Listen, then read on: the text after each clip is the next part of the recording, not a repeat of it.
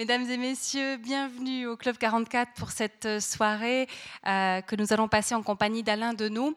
Euh, une soirée qui nous tient particulièrement à cœur puisque Alain Deneau est, revient ici pour la troisième fois, ce qui n'est pas courant chez nous parce qu'on aime bien quand même varier les plaisirs. Mais tout à l'heure, je reviendrai aussi sur les raisons pour lesquelles on a autant de plaisir à faire revenir Alain Deneau parmi nous.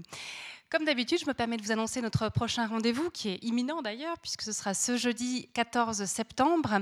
Il sera question d'illustration et du rôle du noir dans l'illustration. Euh, cela ne vous aura sans doute pas échappé. Euh, Catherine Louis, une illustratrice qui est établie à la Chaux-de-Fonds depuis longtemps maintenant, euh, fête les 30 ans d'activité. Et je vous promets que dans ce monde-là, qui est un monde difficile, économiquement pas toujours simple, c'est une magnifique, non seulement longévité, mais vitalité.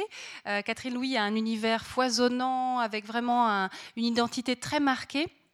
Et elle a donc euh, souhaité euh, souligner un petit peu cette étape importante dans son parcours artistique. Et donc, euh, il y a une exposition organisée à la Bibliothèque de la Ville, à la Bibliothèque des Jeunes, il y a des ateliers, il y a toute une kyrielle d'événements. Et nous aurons donc le plaisir de l'accueillir ce jeudi pour parler avec elle et Sophie van der Linden, qui est une spécialiste de l'illustration, de l'album, historienne de l'art, elle est même romancière. Enfin, c'est quelqu'un qui a euh, toute une série de compétences. Et elles ont construit un dialogue par image pour essayer de comprendre, euh, dans le fond, cet univers de Catherine Louis et notamment le, noir qui joue un rôle très important. D'où lui viennent ses sources d'inspiration? À quoi s'est-elle nourrie? On peut déjà euh, imaginer que l'Asie joue un rôle très important. La calligraphie euh, est un élément culturel très important dans l'univers de Catherine Louis. Bref, à travers une sorte de ping-pong d'images prises à la fois dans le travail de Catherine Louis, mais dans l'histoire de l'art plus généralement, on va comme ça pouvoir euh, comprendre un peu mieux ce travail qu'on voit beaucoup, qu'on apprécie énormément. Personnellement, je, suis ravie d'avoir ces clés de lecture pour euh, un peu mieux rentrer dans cet univers encore. Donc voilà, ça ce sera jeudi 14 septembre à 20h15. Et puis juste avant, à 19h15, Catherine Louis vernira un livre qui s'appelle Raconte-moi une image, où euh, elle a envoyé ou convié euh, des amis écrivains. Elle leur a envoyé une image et ils ont écrit, composé quelque chose très librement, euh, là aussi pour un dialogue texte-image. Donc le livre sera verni juste avant à 19h15 et puis la conférence ce sera à 20h15. Donc voilà pour notre prochain événement. Sinon, si vous ne l'avez pas encore remarqué, mais j'en doute un peu parce qu'elle attire le regard, il y a une très belle exposition derrière vous à nos qui s'intitule Le peuple du bitume. Ce sont des photographies de Christophe Florian. Euh, je suis obligée de vous dévoiler le, quel est l'objet photographié, même si on ne le devine pas forcément de prime abord. Il s'agit de traces de marquage au sol. Euh, Christophe Florian était fasciné par, euh, par cette trace humaine, civilisée, qui se veut orientante, qui veut orienter et qui est travaillée par le temps, par le passage aussi bien des êtres humains que des, voitures, que des véhicules. Et il en a euh, saisi toute la poésie. Et si la démarche n'est pas neuve, le résultat qu'il nous présente est vraiment très étonnant. On ne sait plus où on est. De ces signaux qui devaient nous orienter, on ne sait plus où on est. On ne sait plus si on est en peinture, en gravure, euh, en photo. Euh, bref, je vous invite à, aller les voir et, surtout de, passer tout près, de reculer parce que vraiment il y a des effets assez étonnants et tout d'un coup tout un peuple se met à grouiller dans, ce, dans ces travaux. Voilà donc pour les informations Club 44. J'aimerais adresser quelques remerciements. Tout d'abord à la librairie La Méridienne qui vous a proposé un très beau choix des œuvres d'Alain Deneau. Merci évidemment à Alain Deneau d'être venu nous voir troisième fois, comme je disais tout à l'heure. La première, c'était en novembre 2015, en collaboration avec le lycée Blaise Sandrard d'ailleurs. Et puis ensuite, dans le cadre d'une table ronde en février 2016. Vous pouvez évidemment retrouver tout cela dans notre médiathèque, sur notre site internet. N'hésitez pas, ne vous retenez pas. Euh, je vais vous donner quelques points de repère quant au parcours d'Alain Deneau. Rappelez qu'il est docteur en philosophie de l'Université Paris 8 directeur de programme au Collège international de philosophie à Paris. Il est l'auteur, comme j'ai dit, de nombreux ouvrages, notamment Noir Canada, Paradis sous terre, La médiocratie, euh, le, totalitarisme, pervers et De quoi total est-il la somme, qui est une sorte de première partie. Euh, tout à l'heure, si tu le souhaites, tu pourras situer ces deux, ces deux ouvrages. Euh, et je dirais d'Alain Deneau qu'il met son, son acuité et la perspicacité de sa lecture de l'activité économique en lien avec le cadre politique, avec le cadre légal, au service des démocraties. Il a à mes yeux quelque chose de l'ordre du médecin, du pharmacien, voire du pompier, car en effet nos démocraties ne vont pas très bien. surtout, une des causes peut-être, c'est le poids que le domaine économique privé, notamment au niveau des multinationales, je parle évidemment pas des, petites et moyennes entreprises qui font la, vie et le tissu économique local, mais comment ces multinationales prennent le dessus sur l'état de droit. Lorsqu'il était venu la, première fois, en 2015, on avait évoqué l'aspect fiscal notamment et en particulier au Canada, euh, et de comment les entreprises, alors de concert avec quand même le gouvernement, il faut le dire, euh, avaient mis en place un système tout à fait légal pour que les entreprises n'aient plus enfin, n'aient pas à payer les impôts qu'elles doivent à la société, euh, puisqu'elles bénéficient des infrastructures payées par la collectivité sans donner le juste retour des choses. Donc là, on était sur la fiscalité. Là, euh, Alain Donneau, dans, ses deux ouvrages, s'est penché sur le cas d'une multinationale, totale. Il en a exploré le montage, l'organisation, tous ces aspects-là pour nous montrer comment euh, une multinationale comme celle-là, en toute légalité, se pose au-dessus des lois. Et c'est vrai que si j'ai fait un petit peu de tam-tam pour cette soirée, c'est que ce thème et l'approche d'Alain qui est extrêmement étayée, extrêmement fouillée, euh, et qui repose aussi sur des, sur des valeurs, sur une vision de la société, me parle énormément. Et je trouve que c'est ces soirées où je sens que c'est notre devoir de vous mettre en relation avec des intervenants comme Alain Deneau, parce que vraiment, c'est pour moi la figure, une des figures de philosophes, comme un Bernard Stiegler ou des gens comme ça, qui sont de vrais philosophes et pas des mercenaires de la conférence, qui sont des gens à entendre, qui nous éclairent, euh, qui font qu'on repart avec une autre vision des choses et surtout qui, revigorent, euh, si c'est nécessaire, notre qualité de citoyen. Merci à tous, je vous souhaite une excellente soirée et je te passe la parole. Alain, merci pour tout.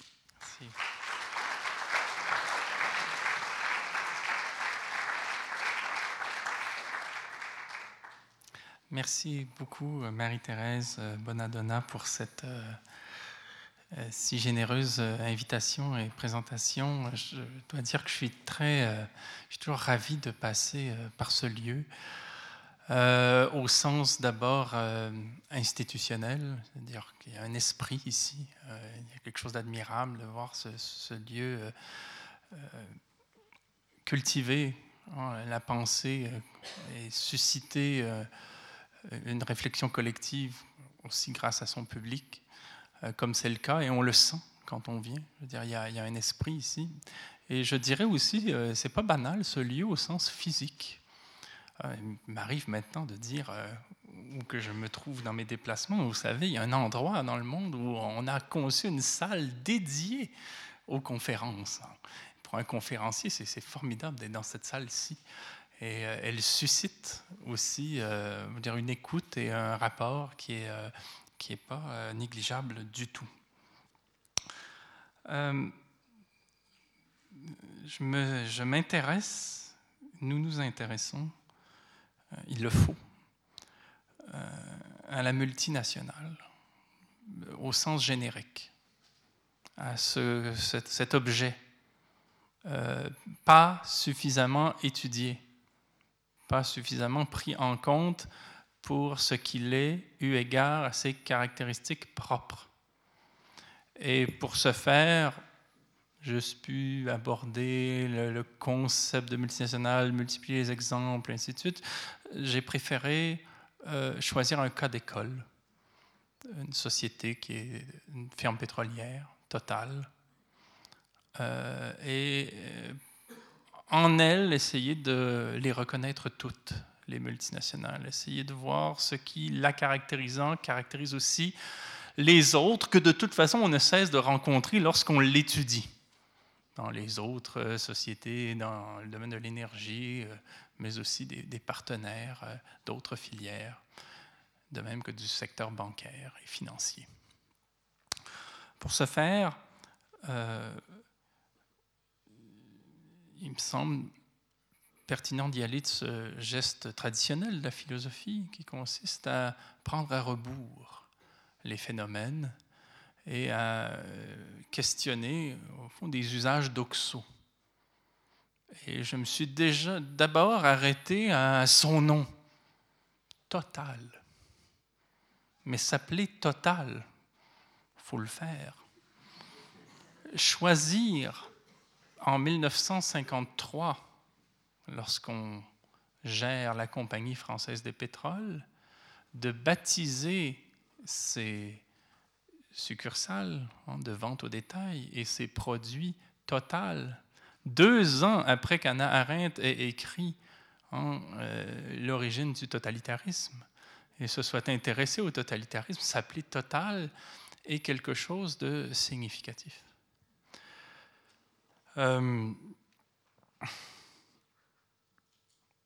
mais d'abord, je voudrais euh, m'arrêter sur la définition standard qu'on donne de total.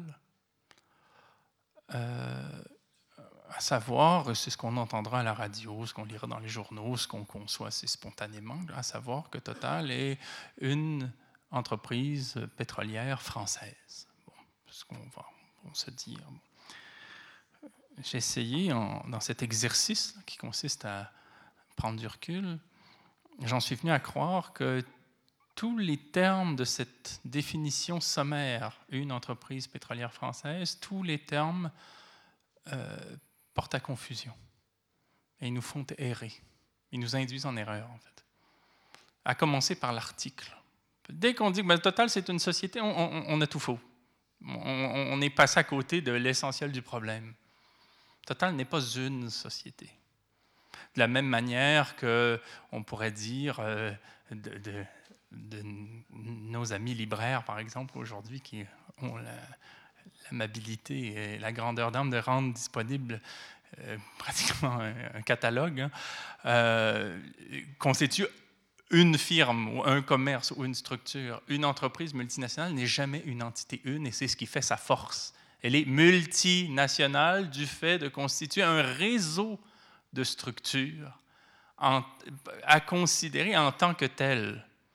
Total, par exemple, ce n'est pas une société, c'est 934 sociétés réparties dans 130 pays. C'est cela d'emblée en droit. Bon.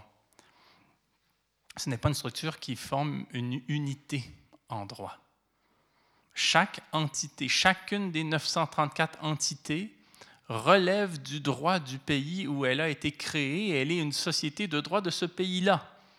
Donc, Total Arabie Saoudite relève du droit de l'Arabie Saoudite. Total Iran relève du droit de l'Iran. Total euh, euh, Myanmar relève du Myanmar. Même chose en Argentine, au Canada, en France, au Royaume-Uni et ailleurs. Donc, il n'y a pas de société qui répond d'une autorité publique. Il y a un morcellement d'entités qui, partout dans le monde, d'une manière fragmentaire, sont encadrées par un État. Ce qui veut dire, si on regarde les choses de manière inversée, que si Total existe dans le monde sous cette forme fragmentée, aucun des législateurs ou des, juridictions fragmentées ne peut encadrer la structure, enfin le réseau d'entités, la multinationale, à l'échelle sur laquelle elle se déploie. Le gouvernement français, le gouvernement euh, suisse, euh, le gouvernement espagnol, le gouvernement algérien ne peut pas encadrer total, ne peut pas délibérer, ne peut pas légiférer. Et même un juge ne peut pas, en quelque sorte, trancher sur des questions qui concernent l'entreprise, la, multinationale dans son ensemble. Donc, elle règne à une échelle qui est hors de portée de toute institution publique. Et c'est ce qui fait sa force. Et en droit, le groupe qu'elle constitue, parce que c'est souvent ce qu'on va dire, on va dire que c'est un groupe, c'est un empire, c'est une multinationale. Bon, le groupe qu'elle constitue n'est pas un sujet de droit. Total n'existe pas en droit tel qu'on est habitué à en parler. Même chose pour Boeing, même chose pour Nestlé, même chose pour Coca-Cola, même chose pour Amazon, même chose pour Microsoft, même chose pour Monsanto. Ce ne sont, pas des sociétés au sens de la pizzeria du coin tenue par une famille. Ce sont des, myriades de sociétés qu'aucune structure n'encadre tout à fait. Bon, et le conseil d'administration coordonne les activités de ces différentes structures agissant pour le même actionnariat, ayant une solidarité financière, mais pas une solidarité de droit, si on peut le dire ainsi. Dans le domaine fiscal, euh, c'est ce que nous avions vu il y a quelques années, c'est tout à fait pratique. Parce que ces entités-là sont tellement autonomes en droit, elles relèvent tellement seulement du droit de l'État dans lequel elles ont été créées, que ces structures peuvent entre elles euh, euh, se facturer des services, des biens, se, prêter de l'argent, mais se poursuivre en justice, même si elles tombent sur la tête. Quoi. Elles, peuvent, elles peuvent agir comme des cellules autonomes et donc procéder à des transferts fiscaux importants, des transferts euh, financiers importants qui font que sur un plan fiscal, à la fin de l'année, il y aura par hasard beaucoup plus de capitaux dans la filiale des Bermudes qui compte un employé et demi que euh, dans euh, la filiale du Royaume-Uni qui, elle, a une réelle activité. Bon, pour des raisons que je vous laisse imaginer. Si vous prenez par exemple en ce qui concerne les entités engagées dans la gestion de la production énergétique, une structure sur cinq est dans un paradis fiscal. On a constaté cette année que euh, au Nigeria, par exemple, entre les fonds qui ont été euh, octroyés à l'État nigérian par Total et ce que l'État nigérian a inscrit dans ses comptes, il y avait un différentiel de 100 millions de dollars. Et forcé on, imagine, on, se demande si euh, ces fonds-là ne seraient pas allés dans les paradis fiscaux à travers toutes sortes de jeux d'influence. Donc, ce n'est pas vraiment une société, ce n'est pas vraiment une entreprise pétrolière française. Et en fait, c'est pas une, euh, elle n'est pas une, puis elle n'est pas française, en fait. C'est aussi une erreur. Dire qu'elle est française, c'est complètement perdre de vue euh, ce qui caractérise la subjectivité dirigeante de cette énorme structure tentaculaire, cette hydre. Entre 1986 et 1998, on assistait en France à une vague successive de privatisation. Hein, les gouvernements euh, Chirac, Balladur et Jospin ont achevé de privatiser une des ancêtres historiques de l'actuel Total, qui est Elf, qui était une société d'État, et une autre composante historique de l'actuel Total, qui est la Compagnie française de pétrole, qui était, elle, au XXe siècle, la euh, titulaire de la marque Total, qui était à l'époque deux concurrentes dans lesquelles l'État avait des parts, soit comme majoritaire en ce qui concerne ELF, comme euh, actionnaire minoritaire en ce qui concerne la Compagnie française de pétrole. De toute façon, en 1998, l'État n'a plus rien. Et aujourd'hui, dans Total, les autorités publiques euh, ou chinoises ont plus d'actions que euh, le gouvernement français. Bon. Donc ce sont des sociétés qui ne relèvent pas de l'État en ce qui concerne l'actionnariat et qui relèvent d'actionnaires, de porteurs privés français strictement à hauteur de 28% 72% des actionnaires de Total sont à l'extérieur de la France. Et si on considère l'actionnariat composé d'investisseurs institutionnels, qui sont vraiment ceux qui comptent hein, dans les prises de décision, dans l'inflexion des décisions, eh ben là, on tombe à 16% des actions qui relèvent de titulaires français. La différence étant à l'étranger. Par exemple, BlackRock, un fonds privé de gestion aux États-Unis, est le principal actionnaire de Total. Et ça a été auparavant un tandem formé du Canadien Paul Desmarais et du Belge euh, Albert Frère, en plus des autres intérêts que j'ai mentionnés. Cela fait que Total, malgré euh, un effort soutenu de la part de ses services de relations publiques dans l'Hexagone, Total est, une société apatride qui est au service d'un actionnariat lui-même euh, même plus international, mais apatride également, qui est dans un grand pays qui s'appelle l'argent, ou la planète financière. Bon. Et c'est pour ça que vous avez des décisions euh, euh, industrielles prises par Total qui vont complètement à l'encontre des intérêts de la France. Euh, on est passé de 8 à 5 raffineries, elles fonctionnent toutes au ralenti, on les transforme en niches pendant qu'on ouvre en Arabie saoudite euh, en, Iran ou en Corée du Sud des complexes euh, industriels en matière de raffinage et de pétrochimie de pointe, puisqu'on a une gestion de l'entité qui est d'emblée mondiale.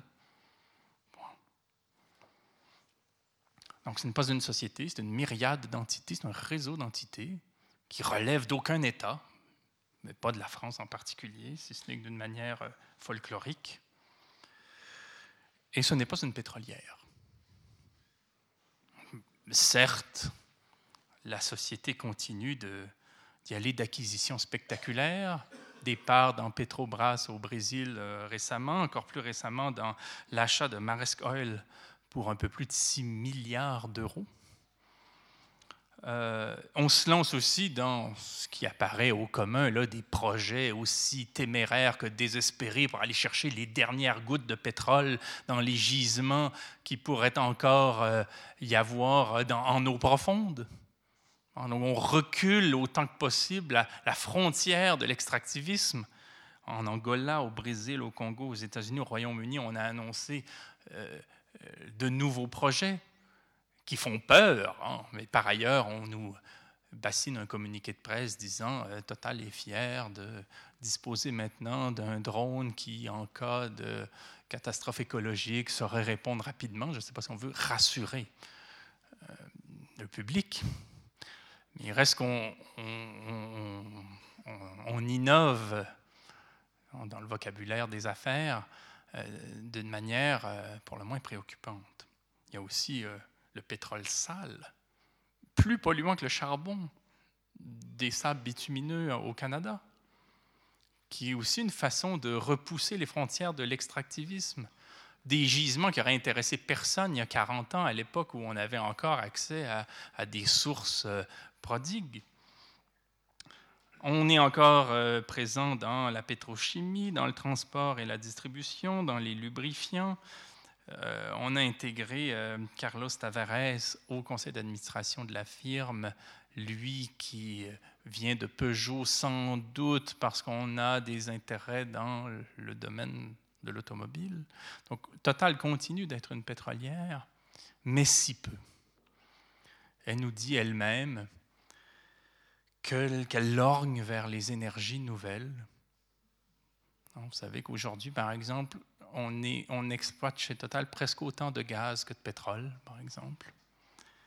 Et on a même créé un quatrième secteur d'activité formellement, en plus des trois euh, classiques, euh, exploration, production, raffinage, chimie, donc euh, ce qu'on appelle l'amont et l'aval, et un troisième service qui était le marketing, les services, relations publiques, ainsi de suite, on a créé, je cite dans le texte, puisque Total est une société française, Gas, Renewables and Power. Donc une filière qui est maintenant tournée vers les énergies nouvelles et qui prévoit générer en 2035, c'est pas si loin, 20% du chiffre d'affaires des bénéfices de la firme un cinquième de son activité serait lié à ces, euh, euh, secteurs, qui est un peu un fourre-tout.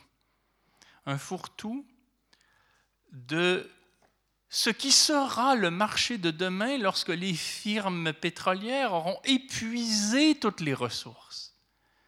Et donc là, l'erreur qu'on pourrait, l'erreur que l'on fait lorsqu'on dit de Total qu'elle est une pétrolière, c'est de penser qu'elle connaîtra sa propre fin lorsqu'on arrivera à la fin du pétrole facile. Alors qu'au contraire, elle a en quelque sorte intériorisé cette fin et elle l'a dépassée. Et Total aujourd'hui, étant consciente hein, des paramètres à l'intérieur desquels elle évolue en ce qui concerne l'exploitation pétrolière, sait déjà quel sera le marché de demain puisqu'elle fait de l'épuisement des gisements pétroliers euh, le motif de son enrichissement de l'avenir. Donc vous avez Total qui, euh, son slogan, euh, le dit là aussi, j'en profite pour le citer dans le texte, hein, Committed for a Better Energy. Hein, son slogan qui, aujourd'hui, la présente comme étant tourné vers, vers quoi? Vers mille et un secteurs qui lui permettent en même temps qu'elle anticipe les nouveaux marchés le jour où on va manquer cruellement de pétrole, euh, de se passer aussi, de se faire passer pour écologiste. Hein? Et donc, on a tout le discours au moment de la COP 21 à Paris, il y a deux ans. On va dire D'accord, d'accord, nous sommes le problème. Vous pouvez nous lancer des tomates. Mais, parce qu'on ne manque pas de rhétorique euh, dans ces hauteurs, si nous sommes le problème, c'est donc que nous sommes la solution. Alors, continuez de nous suivre, puisque, parlant de climat, euh, euh, l'exploitation des hydrocarbures pose un problème à cet égard, nous vous proposons du gaz. Et Total se présente comme gazière. Ça tombe bien, puisque tandis qu'on parle du réchauffement climatique, on ne parle pas de l'eau. Et l'exploitation non conventionnelle du gaz, c'est-à-dire le recours au procédé de la fracturation hydraulique qui met en péril les nappes phréatiques, n'est plus à l'ordre du jour. Donc on présente le gaz comme une énergie propre, parce que par rapport à la seule question du climat, il s'agirait d'une filière plus intéressante que le pétrole. Et on va même militer pour l'imposition d'une taxe carbone dans le monde. Pour faire quoi? Pour mettre envoyer dans les pattes des concurrentes qui ne sont que dans le pétrole ce désavantage, tandis qu'on est déjà ailleurs, dans une autre filière, celle du gaz. Bon. Donc le gaz, c'est une énergie propre. Hein, surtout quand on fracasse comme ça des roches dans lesquelles on a découvert du gaz euh, euh, avec des, produits toxiques qui risquent fort de se retrouver dans les nappes phréatiques. Au Danemark, au Royaume-Uni, aux États-Unis, en Argentine, en Algérie, maintenant, on, exploite ou on compte exploiter euh, ce que l'on appelle à tort le gaz de schiste et qui est en réalité le, gaz de shale où là aussi on pousse, on repousse à leur dernière limite les méthodes de l'extractivisme en développant aussi des projets gaziers en eau profonde. Grèce, Chypre notamment, sans parler du méga chantier dans le nord de la Russie, avec le concours des Chinois. Et ce qu'on oublie évidemment de mentionner, c'est qu'à défaut d'émettre dans l'atmosphère du CO2, on émet du méthane en exploitant le gaz. Le méthane étant, selon Damon Matthews du GIEC, 86, euh, qui est plus puissant à hauteur de 86 que le CO2, donc qui est plus nocif encore, sur des concessions qui, elles, normalement, sont euh, en opération pendant 30 ou 40 ans.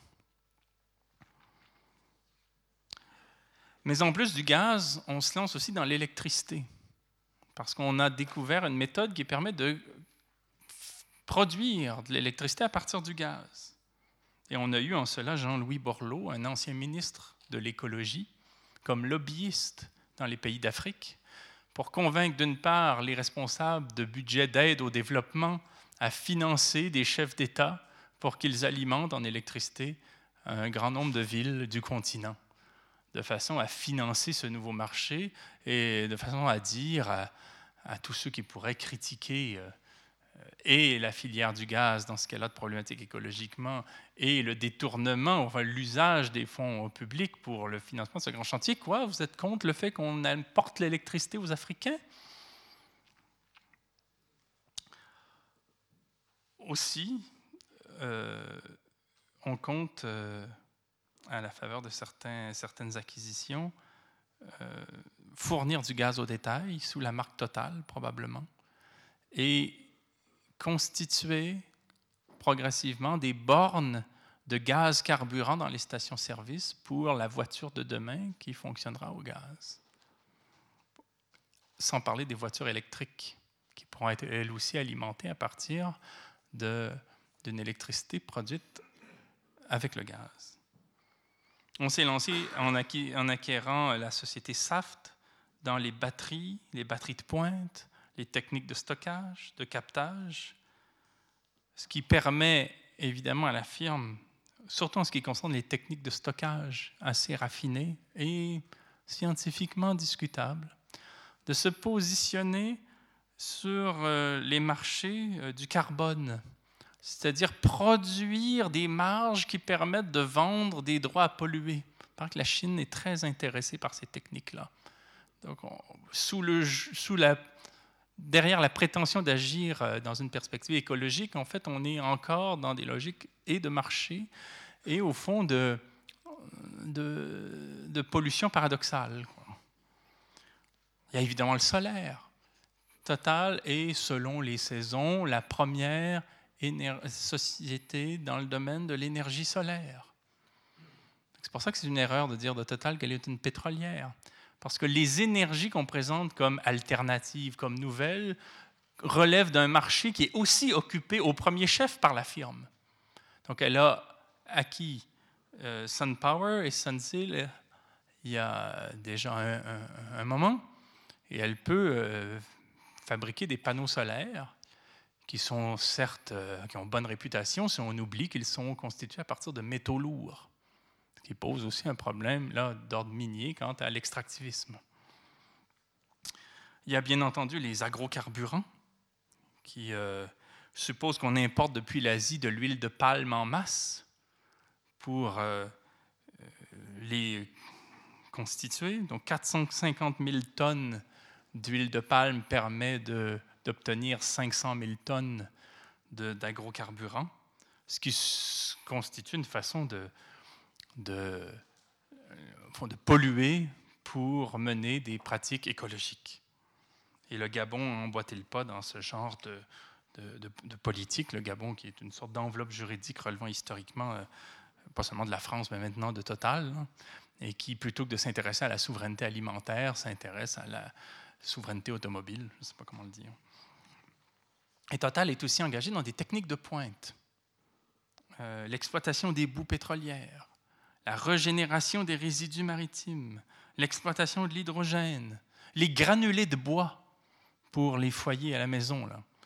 Euh, ensuite, c'est dans la recherche, l'Internet des objets. Comment faire en sorte que les objets communiquent entre eux du point de vue des données, de façon à ce qu'on agissent de la manière la plus aiguë possible. Des drones pour sécuriser les sites, j'en ai parlé. Des logiciels même pour le covoiturage, Blablacar et tout ça. Euh, ou des logiciels pour la logistique du fret. Donc, je pourrais continuer, mais l'intérêt, c'est de dire non, ce n'est pas une pétrolière.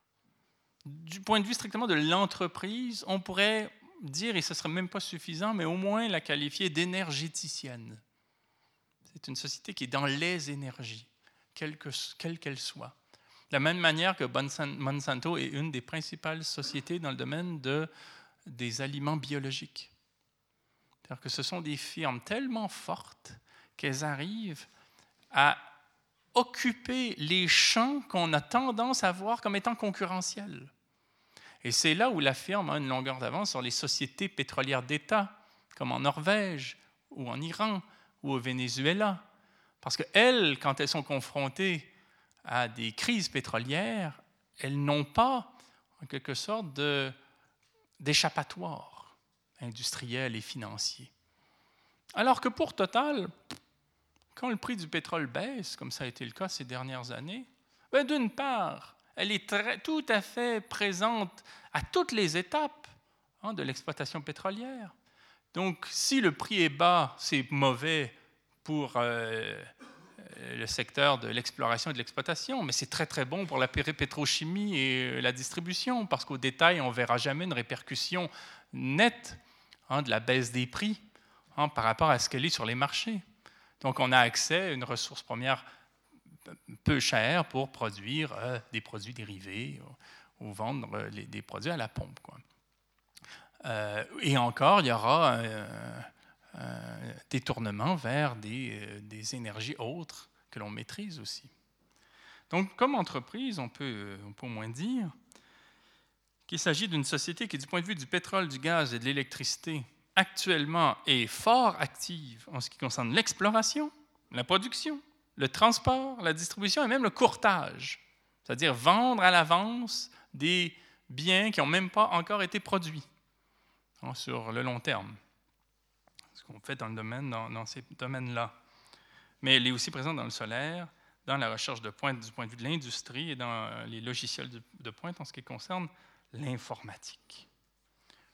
Donc, et c'est beaucoup ça autour de quoi j'aimerais faire tourner mon intervention, Total n'est pas une entreprise pétrolière française.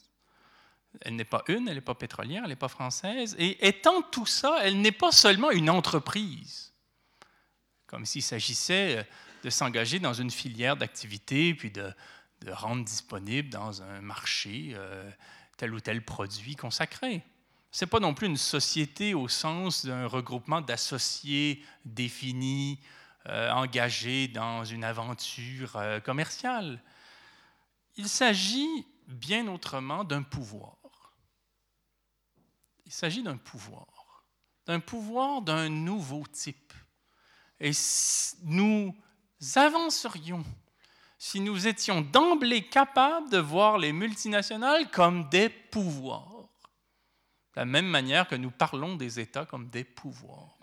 Un pouvoir qui a ses caractéristiques propres, ses attributs, son exercice particulier, hein, sa culture, ses ressorts. Déjà, c'est un pouvoir qui est au service de lui-même, qui est une cause autoréférentielle. Total existe pour que Total existe. Elle est sa propre cause. Elle est, ce pourquoi elle existe à ses propres yeux. Elle existe au bénéfice de cet actionnariat dont, j'ai parlé. États-Unis, Royaume-Uni, Suède, Belgique, Qatar, Chine, beaucoup d'entités dans les paradis fiscaux aussi détiennent des actions de, de Total, donc on ne sait pas qui. Et ce qui est intéressant, c'est a parmi eux aucun actionnaire de référence. C'est-à-dire aucun actionnaire qui pèse là au point là, d'être capable là, à lui seul de, de décider pour l'ensemble ou de pratiquement décider. Euh, quand on a 5, 6, 7% de total, on est extrêmement puissant. Puis la plupart des, actionnaires ont, autour de 1% euh, moins ou un peu plus, quoi. mais c'est même des fractions parce qu'il s'agit d'une société qui un chiffre d'affaires qui excède les 200 milliards d'euros par année et dont les bénéfices oscillent entre 8 et 14 milliards d'euros. Donc c'est énorme ce qui est en jeu. Ce qui est, c'est énorme, et c'est énorme dans une tension entre la société comme sujet, qui existe un peu par elle-même, et cette espèce de espèce d'éventail d'actionnaires minoritaires qui sont finalement des nantis des investisseurs, souvent institutionnels, qui n'ont pas vraiment de, subjectivité euh, affirmée. Donc c'est une sorte de structure comme ça, autonome, à l'instar de bien d'autres euh, multinationales. Euh, je reviens sur l'idée que ce pouvoir est hors de portée de tout contrôle public. Il n'y a pas un État qui peut légiférer. la France ne peut pas légiférer quant à ce que fait Total en Iran. Elle ne peut pas le faire par rapport à ce qu'elle fait en Norvège ou au Canada. Tout comme tout autre pays ne peut pas excéder son propre cadre.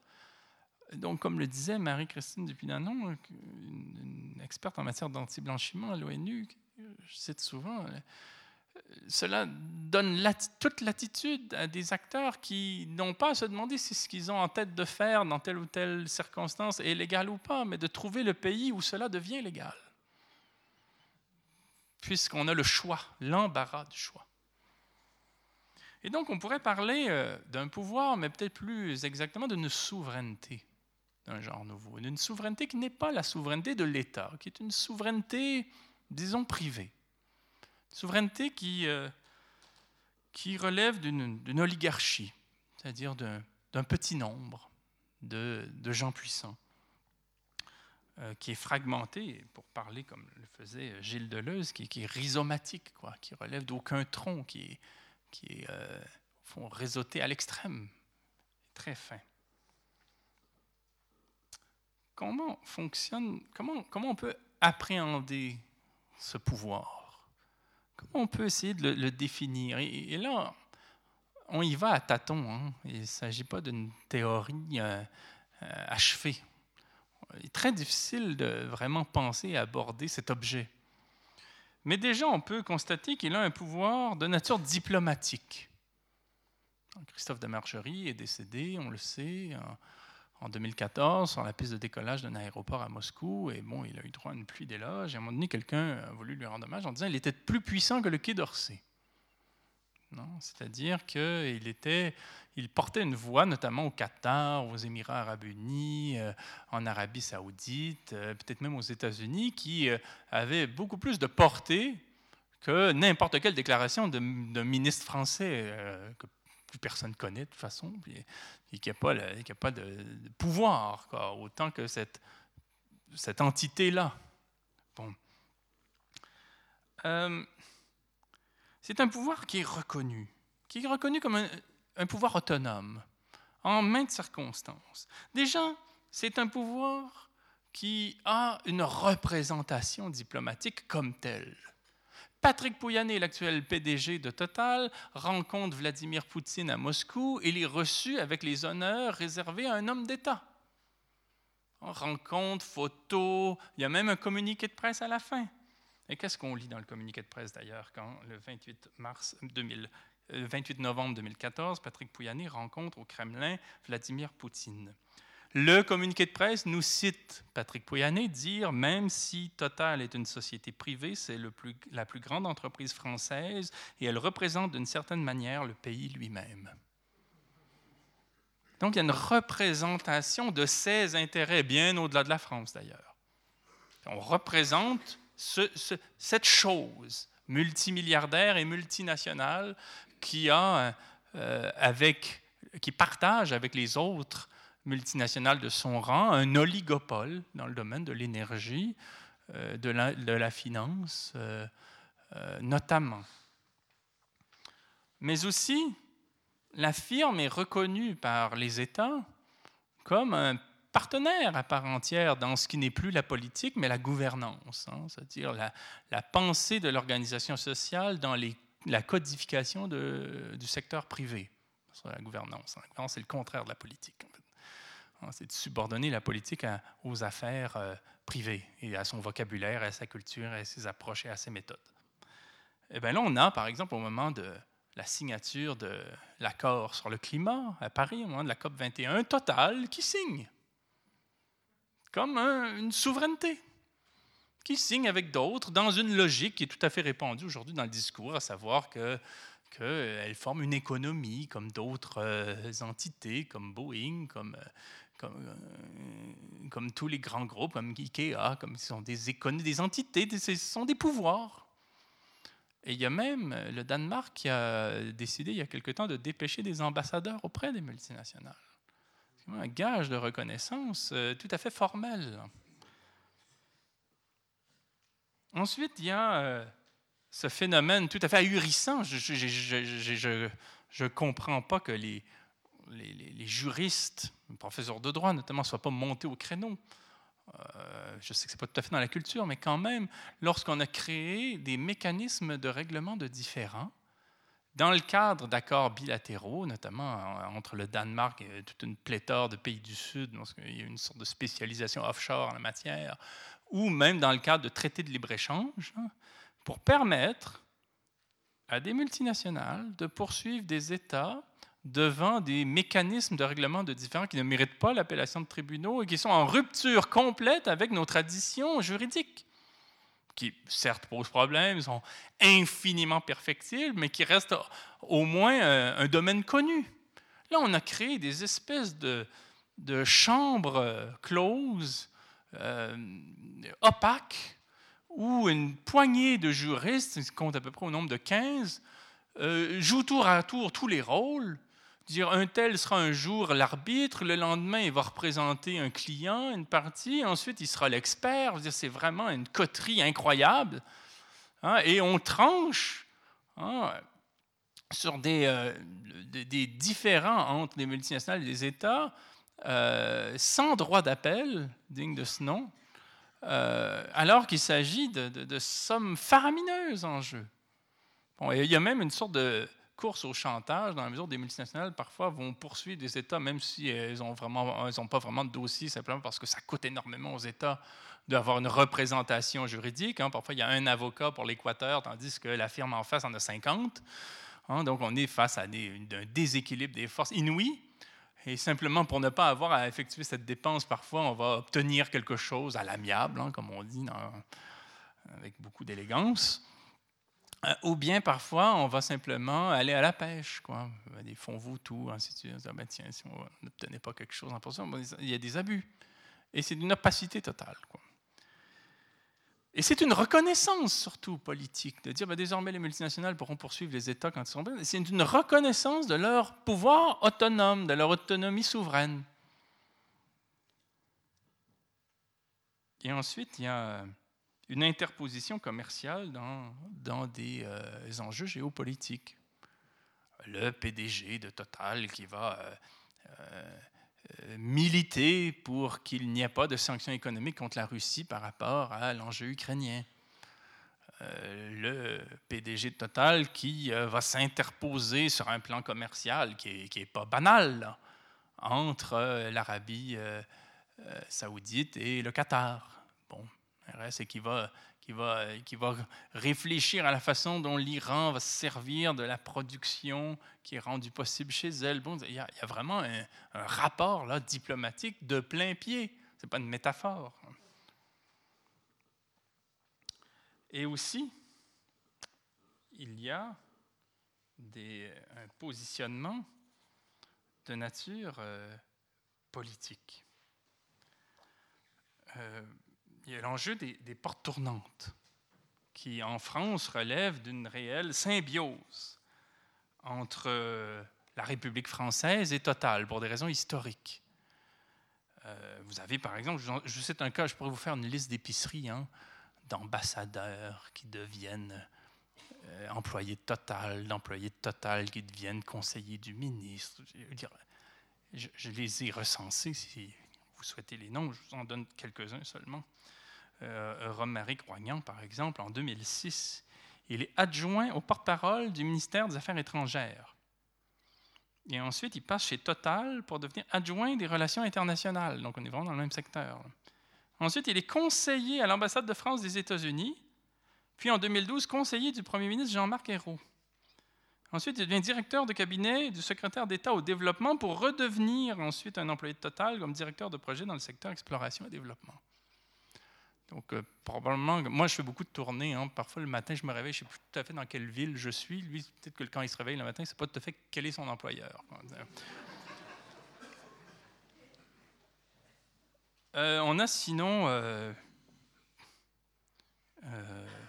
Julien Pouget, qui, sous François Hollande, était conseiller politique à l'Élysée. Il a ensuite décroché chez Total ce qu'on a qualifié de poste à haute responsabilité. Et on a ensuite, je vous passe la liste, mais des gens qui, ça va dans les deux sens, quoi, des, comme je le disais. Peut-être citer Denis Favier, le héros du GIGN, euh, qui est euh, le, responsable de la sécurité nationale en France, qui est devenu responsable de la sécurité chez Total. plus près de nous, il y a des, comme ça des circuits assez amusants. Hein. Patrick Pouyanné, qui est l'actuel président directeur général de Total, qui était dans les années 1990 conseiller du premier ministre Édouard Balladur, et ensuite directeur de cabinet de François Fillon. François Fillon, lui, qui plus tard, comme député, a, eu une activité de lobbyiste, tout député qu'il était, parce que dans la Grande République française, des choses sont rendues possibles. Euh, et comme lobbyiste, donc, a organisé un rendez-vous comme intermédiaire entre un investisseur libanais, Fouad Makhzoumi, Vladimir Poutine et Patrick Pouyanné, ancien directeur de, cabinet. Vous avez Emmanuel Macron qui est nommé comme euh, collaboratrice parmi sa garde rapprochée, Alem euh, Garbi, qui est ancienne vice-présidente adjointe aux affaires internationales chez Total, et François Hollande, qui, euh, comme vocation, après sa brillante carrière politique, s'est engagé dans une ONG, une organisation qui s'appelle La France s'engage, pas une ONG, mais une association, pardon, qui est La France s'engage, destinée à soutenir l'entrepreneuriat social, notamment dans la jeunesse, qui est principalement financé par le ministère de la Jeunesse et Total. Et, le reste, et le reste, et ça, c'est ce qu'on sait on devine que c'est la pointe de l'iceberg. Donc là, et je pourrais vous parler du Canada ou euh, à Montréal, par exemple, le directeur général de la prestigieuse école polytechnique est un ancien Total depuis quelques mois. Et, au Sénégal, il y a eu quelque chose du genre, et ailleurs, et, évidemment, ce n'est pas quelque chose qui se limite aux frontières de l'Hexagone. Mais aussi, les, en termes de l'activité politique, les, commentaires publics. Écoutez Patrick Pouyanné euh, en entrevue. Il va commenter les grèves dans le cadre de la, réforme du Code du travail en France. Il va ensuite commenter euh, la crise en Syrie et la question des réfugiés. Euh, il va se positionner sur euh, les vertus du nouveau président. il va défendre les positions russes, ainsi de suite. Il, commente tout à la manière d'un politique. Bon. Mais au-delà de, de tout ceci, euh, Total et les multinationales ensemble, euh, souvent dans des, des organisations même euh, à plusieurs, agit quelque part comme législateur. Bon, il y aurait euh, la version euh, plus connue, à savoir qu'on fait du lobbying, puis on met sous pression un législateur pour qu'il vote une loi qui ressemble à ce que l'on souhaite euh, voir advenir. Bon, ça se fait évidemment, mais ce n'est pas cela que je pense, c'est déjà bien connu. je pense à la façon qu'ont les multinationales de générer une loi qui n'est plus celle du législateur, mais qui est, une loi quand même, et qui est une loi que je qualifierais de, vraiment en toute rigueur, de, de, sadique, qui est une sorte de loi qui excède la, petite loi pauvre des législateurs répartis dans toutes sortes d'États et qui prévaut au titre de la loi, au sens quasi naturel du marché. Hein? On va défendre la loi du commerce, de la mondialisation, de l'offre et de la demande, de, la libre concurrence, et le reste, à la manière de la loi de la gravité, à la manière d'un phénomène de nature et d'une objectivité imparable. Hein, et on va dire, qu'est-ce que vous voulez C'est la mondialisation. Et d'une manière perverse, on va faire en sorte que ces, ces intérêts, euh, cette volonté, euh, cette idéologie s'appliquent comme dans le cours naturel des choses, comme si c'était l'objectivité même du monde, la psychologie humaine, du, cours scientifique des choses qui le voulait, ou du cours naturel des choses traduit par la science qui, le voulait. Et donc vous avez, euh, vous avez euh, euh, Patrick Pouyanné qui dit ceci en 2014 et qui résume vraiment des, tout un positionnement, euh, je dirais, d'une pauvre philosophie politique qui est récurrente chez ces euh, gens euh, prolixes. Il dit ceci, c'est ça qui est extraordinaire dans la mondialisation. Ce n'est plus un problème de capitalisme et de non-capitalisme. C'est son échelle gauche-droite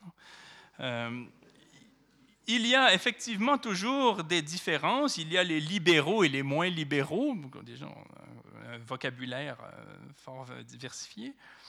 Hein. Mais in fine, ce n'est plus ça maintenant. Ce n'est plus ça maintenant. C'est fini l'époque où on discutait sur le capitalisme, sa pertinence, euh, euh, ses conséquences, sur le libéralisme, les limites à lui apporter. C'est fini. Et il, dira la même chose lorsqu'il commentera l'élection d'Emmanuel Macron. Il va dire c'est bien, on a changé d'axe. On n'est plus dans un axe gauche-droite, c'est fini. En mettant, on est dans un axe ouverture-fermeture. En gros, euh, racisme, libéralisme économique. Quoi. C'est ça l'axe maintenant. Et il finit en disant Nous vivons tous dans un système commun, mais ce système commun, c'est l'œuvre des, puissances multinationales. C'est l'œuvre des grandes entreprises. C'est un projet qu'on a mis des décennies à échafauder. Mais on le présente comme étant là, hein, par lui-même. Nous vivons tous dans un système commun et donc ceux qui veulent s'en extraire seront forcément des perdants. C'est-à-dire ceux qui n'emboîtent pas le pas, les législateurs qui ne se conforment pas à cette loi de la mondialisation, à cette loi du commerce, à cette loi du marché, eh bien, ils vont y goûter. Et de temps à autre, par exemple, lorsqu'il y va de menaces, hein, si par exemple euh, tel parlementaire ou tel candidat à une élection parle de, faire plafonner euh, les revenus euh, des dirigeants ou d'imposer de telle ou telle manière le capital, et dit simplement le monde va partir, tout le monde étant les nantis, hein, tous ceux qui ont des capitaux vont partir, et il ajoute, ce n'est pas une menace, c'est seulement ce qui va se passer. Et c'est là où il y a une rhétorique sadique, au sens de la façon dont le marquis de Sade fait parler ses, tortionnaires. C'est-à-dire qu'une loi, on ne s'en cache pas, on l'exprime, on l'explicite et on l'applique. Et c'est comme ça. Il n'y a pas de mystère, il n'y a pas de secret, il n'y a pas de théorie du complot là. On n'a qu'à lire les textes. ce qui m'a intéressé, moi, dans tout ça, c'est pas de, ce n'est pas d'y aller d'un livre à charge contre Total, c'est simplement d'écouter la firme qui est très bavarde et d'essayer de comprendre ce qu'elle nous dit. Je pourrais euh, parler longtemps, des, euh, le temps file, euh, aussi de son rôle dans le domaine des affaires sociales, hein, la Fondation Total qui finance pour des millions de dollars toutes sortes de lois, d'associations, loi 1901, de, groupes euh, communautaires, ainsi de suite.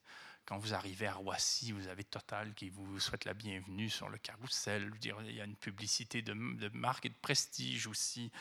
Euh, Total a créé un fonds pour venir euh, pour appuyer l'industrie locale de la région Provence-Alpes-Côte d'Azur. Euh, des sociétés qui n'ont rien à voir avec elle, mais simplement pour faire sa part. Quoi. Euh, Total, dans le domaine de la santé, finance euh, des, scientifiques qui expliquent que finalement, la pollution n'est pas tout à fait liée au cancer des poumons. c'est, peut-être plus la cigarette. Quoi. elle va financer des médias qui font des voyages, euh, pour vanter les mérites de sites d'exploitation euh, non conventionnels du gaz. Elle finance la Coupe d'Afrique euh, de football. Elle finance des restaurations de pièces au Louvre. Elle est partout. Et donc, ce qui pénètre l'esprit quand on la voit sous toutes ses formes, c'est qu'elle est un pouvoir. Ce n'est pas seulement une entreprise. Et, finalement, de manière subliminale, c'est ce qu'elle essaie de nous faire ressentir sans tout à fait nous le dire. Je suis partout je finance tout, j'ai contrôle sur tout, hein, euh, et, je suis total. Je le dis depuis le début, en fait. Ce n'est pas un mystère.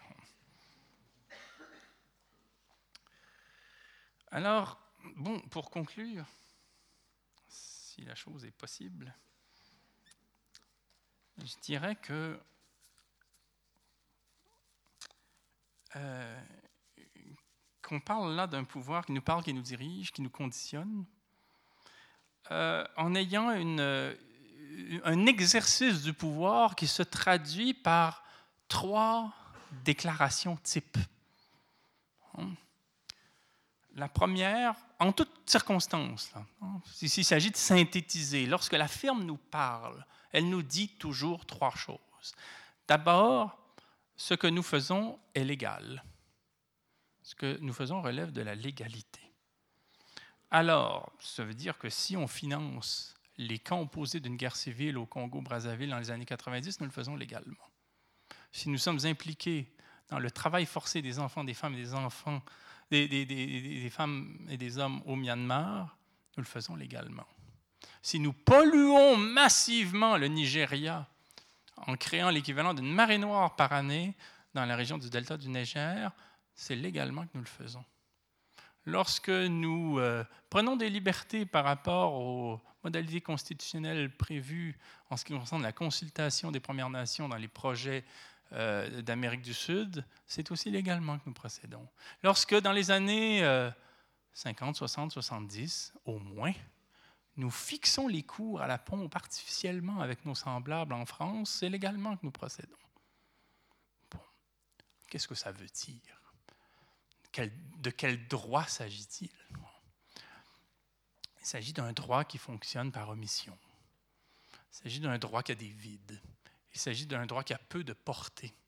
Il s'agit d'un droit qui est souvent l'œuvre d'États qui sont souvent complices de la firme plutôt que de veiller à l'application de l'esprit de la loi.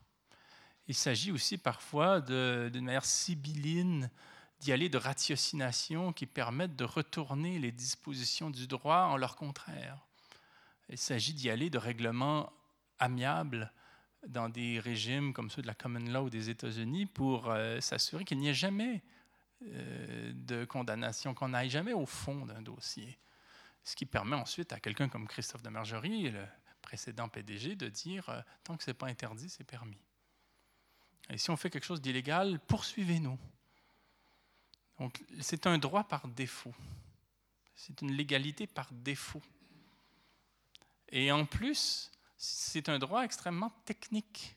C'est un droit technique qui est aux antipodes de ce qu'un sociologue comme Émile Durkheim considérait relever du droit. Pour Durkheim, le droit sociologiquement, bien ne concernant pas strictement les juristes, mais concernant euh, toute la société, hein, était une modalité de traduction de ce qu'on estime mériter châtiment dans un groupe social. Hein, dans un groupe social, hein, on est mu par une conscience morale commune. Et cette conscience morale commune peut nous amener à croire que si on fait travailler de force des enfants, on devrait être châtié. Si on pollue massivement un territoire, euh, on devrait être châtié. Si on triche en ce qui concerne euh, euh, l'administration et la vente d'un bien, on devrait être châtié, ainsi de suite.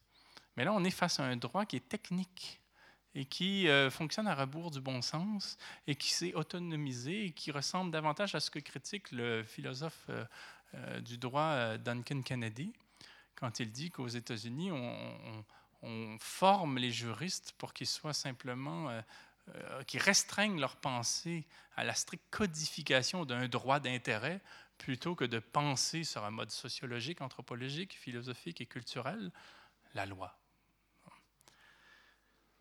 Euh, donc, ce que nous faisons est légal.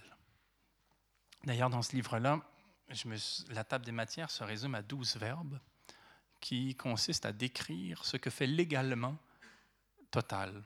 Comploter, coloniser, collaborer, corrompre, conquérir, délocaliser, pressurer, polluer, vassaliser, nier, asservir, régir. Légalement. Ensuite, Total nous dira nous ne faisons pas de politique. Qu'est-ce qu'on nous le dit Pas de politique. Mais de la géopolitique. Et ça revient à ce que je disais tout à l'heure, pour conclure. Euh, la politique, c'est l'affaire des pauvres, c'est l'affaire des indigents, c'est l'affaire des minables qui s'entretuent, qui s'entretripent entre eux pour savoir qui va porter la couronne. Il n'importe pas savoir, pour total, de savoir qui portera la couronne puisqu'on agit à une échelle qui conditionne l'activité législative et politique de qui portera la couronne. ce qui nous intéresse, c'est de générer un cadre mondial, la mondialisation, dans lequel, de toute façon, après, on n'aura pas le choix.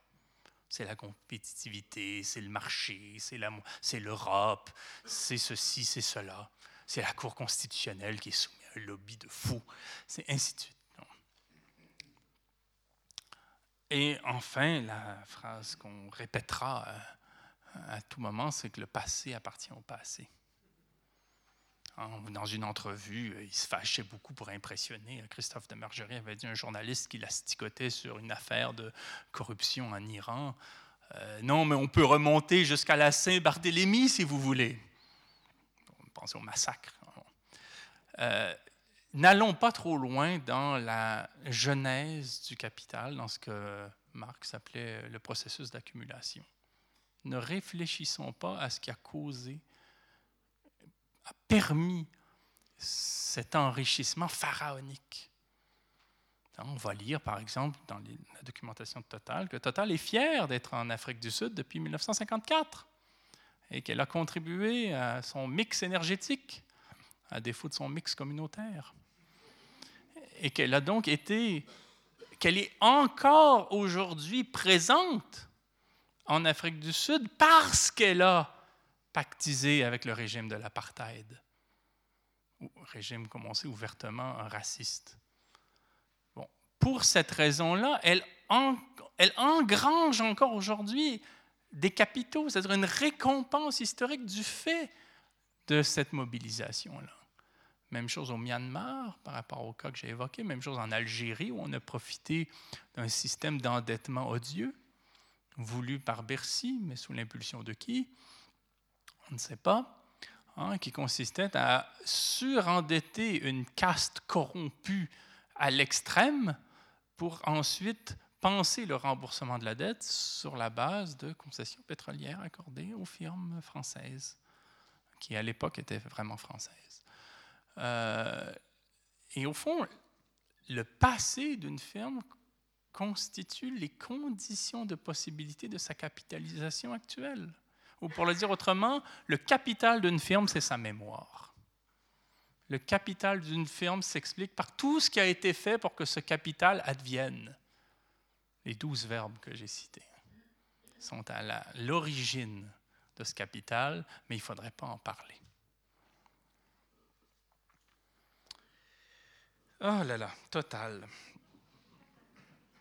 Donc, j'avais, euh, j'aurais pas le temps d'aborder le sujet, mais s'il s'agissait d'analyser le sens du mot, il faut simplement se rappeler que la firme est née elle-même d'une manière inconstitutionnelle.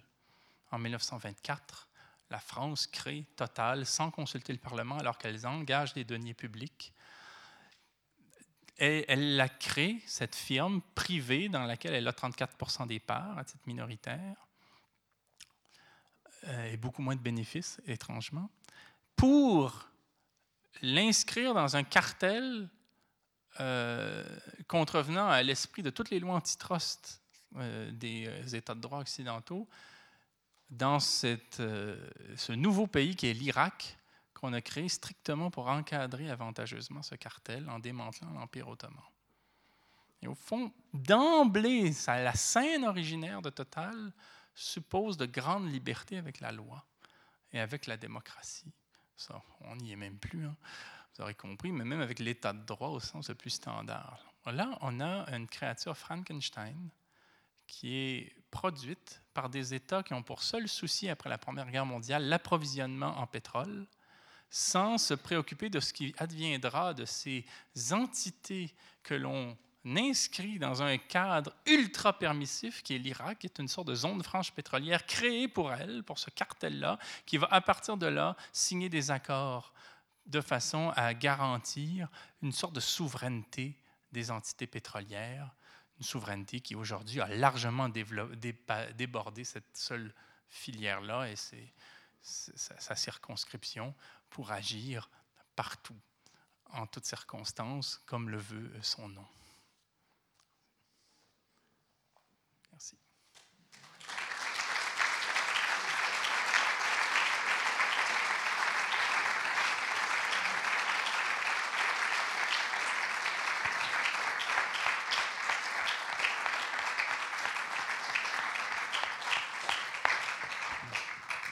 Merci beaucoup Alain. Les questions commencent. Merci pour ce très intéressant exposé. Je ne discute pas de l'aspect éthique que vous avez évoqué, mais je me pose quand même sincèrement la question de savoir quelles sont les critiques vis-à-vis d'un groupe qui s'est anticipé à 30 ou 40 ans les activités pour assurer l'avenir au moment où on aura euh, totalement euh, extrait les, réserves pétrolières. Je trouve que c'est assez remarquable de voir des gens qui ont une vision à 30 ans et vous faisiez un parallèle avec des politiciens. Ce serait bien qu'on en ait qui aient des visions à 30 ans. Euh, je crois que les, politiques ont des visions à 30 ans. Le problème, c'est que ce sont les mêmes puisque après avoir été euh, politicien de carrière, ils finissent au conseil d'administration ou comme lobbyiste ou comme représentant de la firme. Donc euh, il y, a un problème là de, connivence, pour ne pas dire de, de, relations incestueuses entre les, deux, les, deux, les, deux, catégories. si on se place du point de vue de la firme, c'est tout à fait brillant, bien entendu. si on se place du point de vue d'un démocrate, on ne peut pas souffrir que si peu de gens aient autant de pouvoir. Il n'y a rien qui le légitime, surtout quand on, connaît la façon dont cette entreprise-là s'est donné les moyens d'action qui sont les siens. sur un mode qui ne fait pas seulement subir quelques entorses à des principes éthiques, comme, s'il s'agissait simplement d'une petite morale, mais qui, constitue d'une manière inquiétante des euh, manifestations de pouvoir. Euh, qui mérite les termes les plus durs, hein, je dirais. c'est un motif d'inquiétude. Pour aller droit au but, je, je, je le dirais comme ça. Le, problème, c'est pas problème, c'est pas de savoir comment on encadre les multinationales, comment on les bride, comment on les jugule, comment on les accompagne, comment on, les maîtrise. Le problème des multinationales, ce sont les multinationales. Elles sont un problème. On n'en a pas besoin. Et d'ailleurs, on n'en a pas besoin dans la mesure où elles ont été créées pour qu'on ait besoin d'elles sur un mode artificiel parce qu'on n'avait pas besoin d'elles. je vous réfère au livre formidable de, que j'oublie là un instant, qui est euh, Carbone démocratie ça va me revenir. Je, sais que tout à l'heure, ça, me reviendra. Carbone démocratie est un livre qui nous rappelle comment euh, euh, Mitchell, le nom de Mitchell, Carbone démocratie nous rappelle comment, au départ, nous, il n'y avait aucune raison qui explique que le pétrole soit exploité par des multinationales.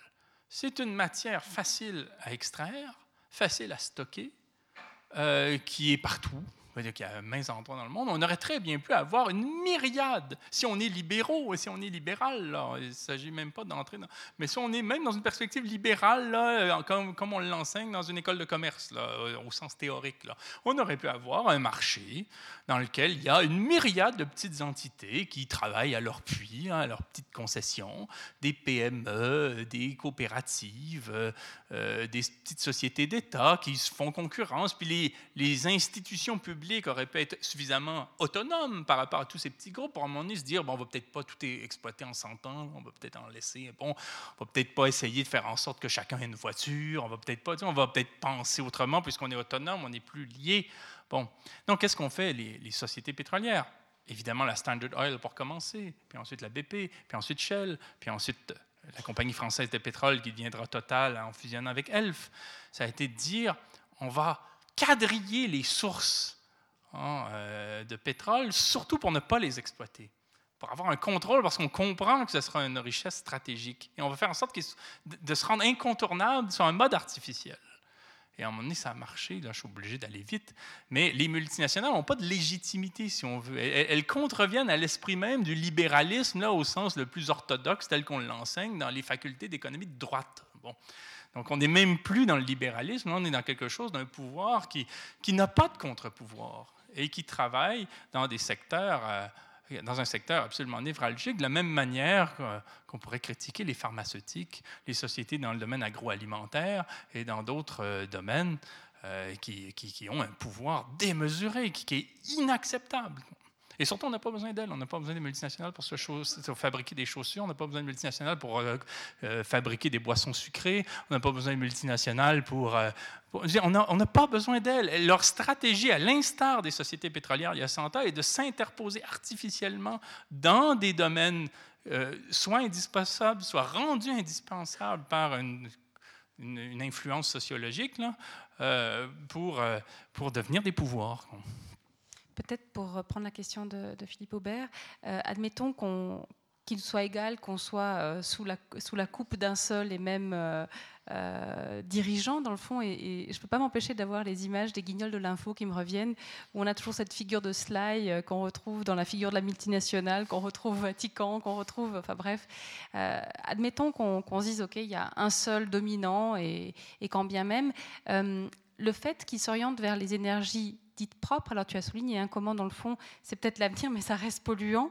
Euh, il y a quelque chose peut-être de sous-jacent à, cette remarque de ta part, c'est peut-être aussi que bien qu'on change ou bien que Total s'oriente vers des nouveaux marchés, parce que c'est quand même de ça qu'il s'agit, euh, on reste dans une même logique. Et ça, j'aimerais que tu en dises un petit mot avant de passer la parole à... Oui, absolument. C'est-à-dire que Patrick Pouyanné a notamment dit, euh, une de ses déclarations récentes, dit, bon, D'accord, euh, on, ira moins dans le pétrole, on va aller plus dans le gaz et dans les énergies dites euh, nouvelles, parce qu'il y a de la demande.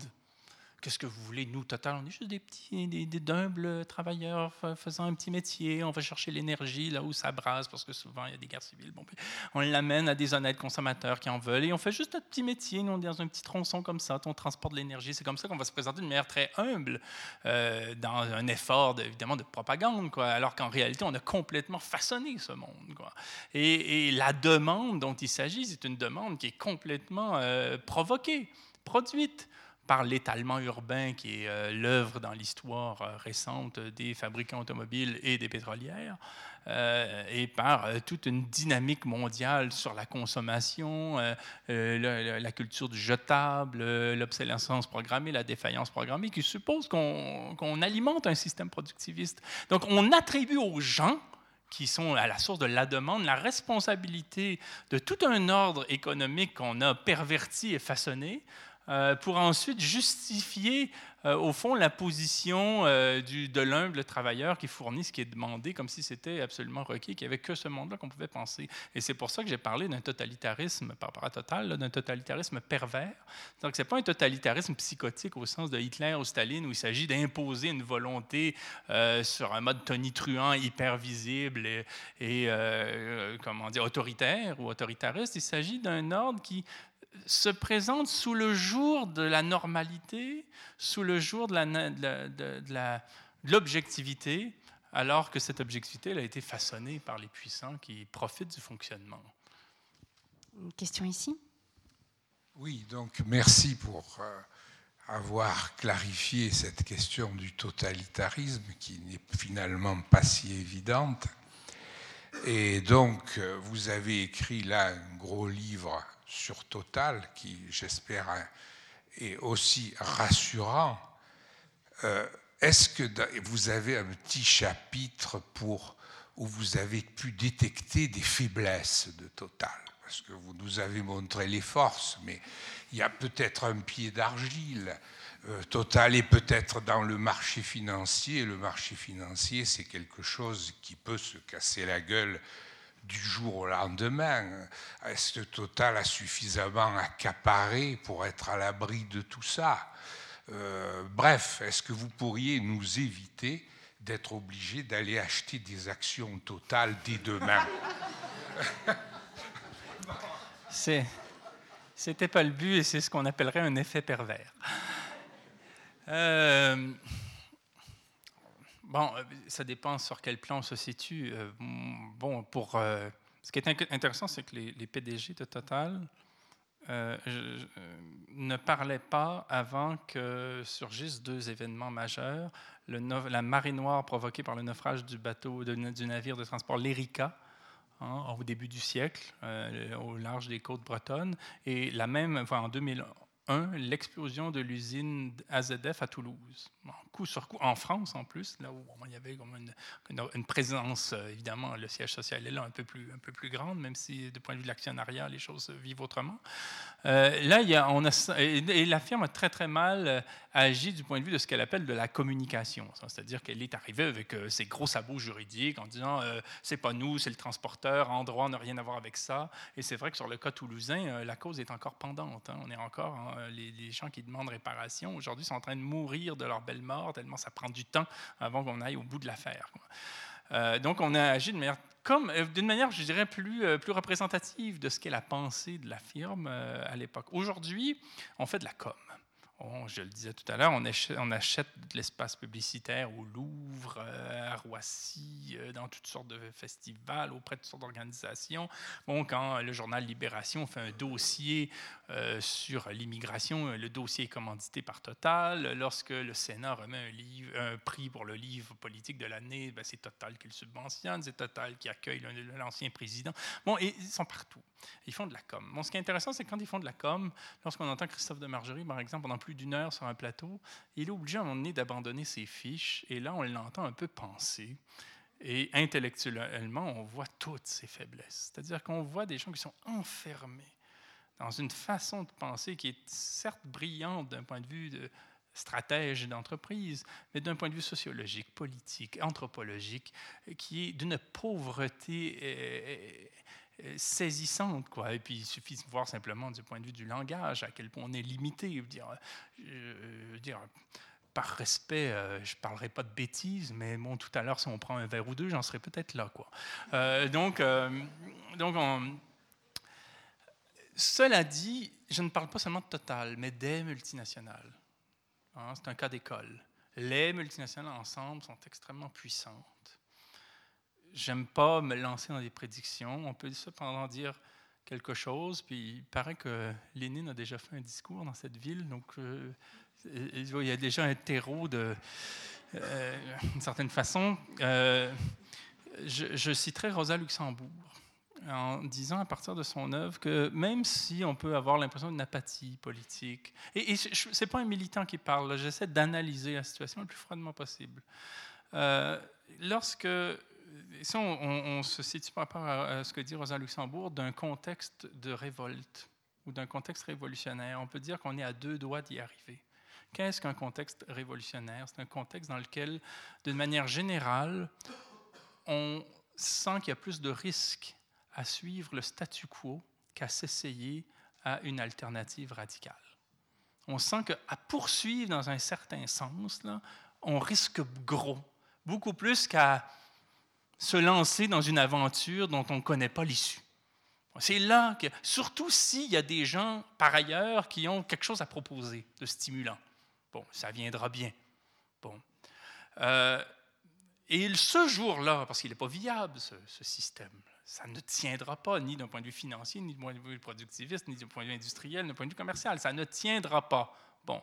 Le jour où il sera clair que le statu quo est un risque collectif grand, les peuples, dans leur diversité, puis dans leurs euh, différences et divergences, ainsi de suite, vont en partie se tourner non pas contre l'État, ça fait longtemps qu'on ne l'écoutera même plus. Hein. Aujourd'hui, quand l'État parle, c'est un petit peu comme pour les Soviétiques en 1987. Quoi. ils parlent, on n'écoute même plus. Euh, je veux dire, bon. Euh, donc, euh, c'est pas vers l'État qu'on se c'est vers les multinationales. Parce qu'on aura bien compris à un moment donné quels sont le problème, qu'elles concentrent beaucoup trop de pouvoir. Et ce jour-là sera nécessairement celui d'une époque nouvelle parce qu'on ne sait pas, il n'y a pas de précédent comment les peuples réagissent face à ce type de pouvoir-là, de ce type d'hégémonie-là. On aura peut-être quelque chose de type 1848, mais à l'échelle mondiale, une sorte de grand cru de l'histoire comme ça, où tout d'un coup, c'est au fond les, la chose commune qui prévaut partout en même temps sur un mode intuitif, comme ça, ça, a déjà existé. Mais stratégiquement, comment, je ne sais pas. Mais euh, il est certain que si Total est capable d'anticiper la façon dont on va fabriquer peut-être des batteries de pointe euh, en 2050, elle ne me donne pas l'impression d'être capable d'anticiper ce dont je parle ce soir. D'autres questions ici? Euh, merci. Je me permets de, revenir au tout début de votre intervention. Vous avez cité Arendt et euh, alors peut-être que je me trompe, mais personnellement, je, vois les multinationales comme, euh, comme le rejeton de la démocratie, euh, tel qu'on nous l'a vendu. donc le rejeton de la société de consommation, tout bêtement.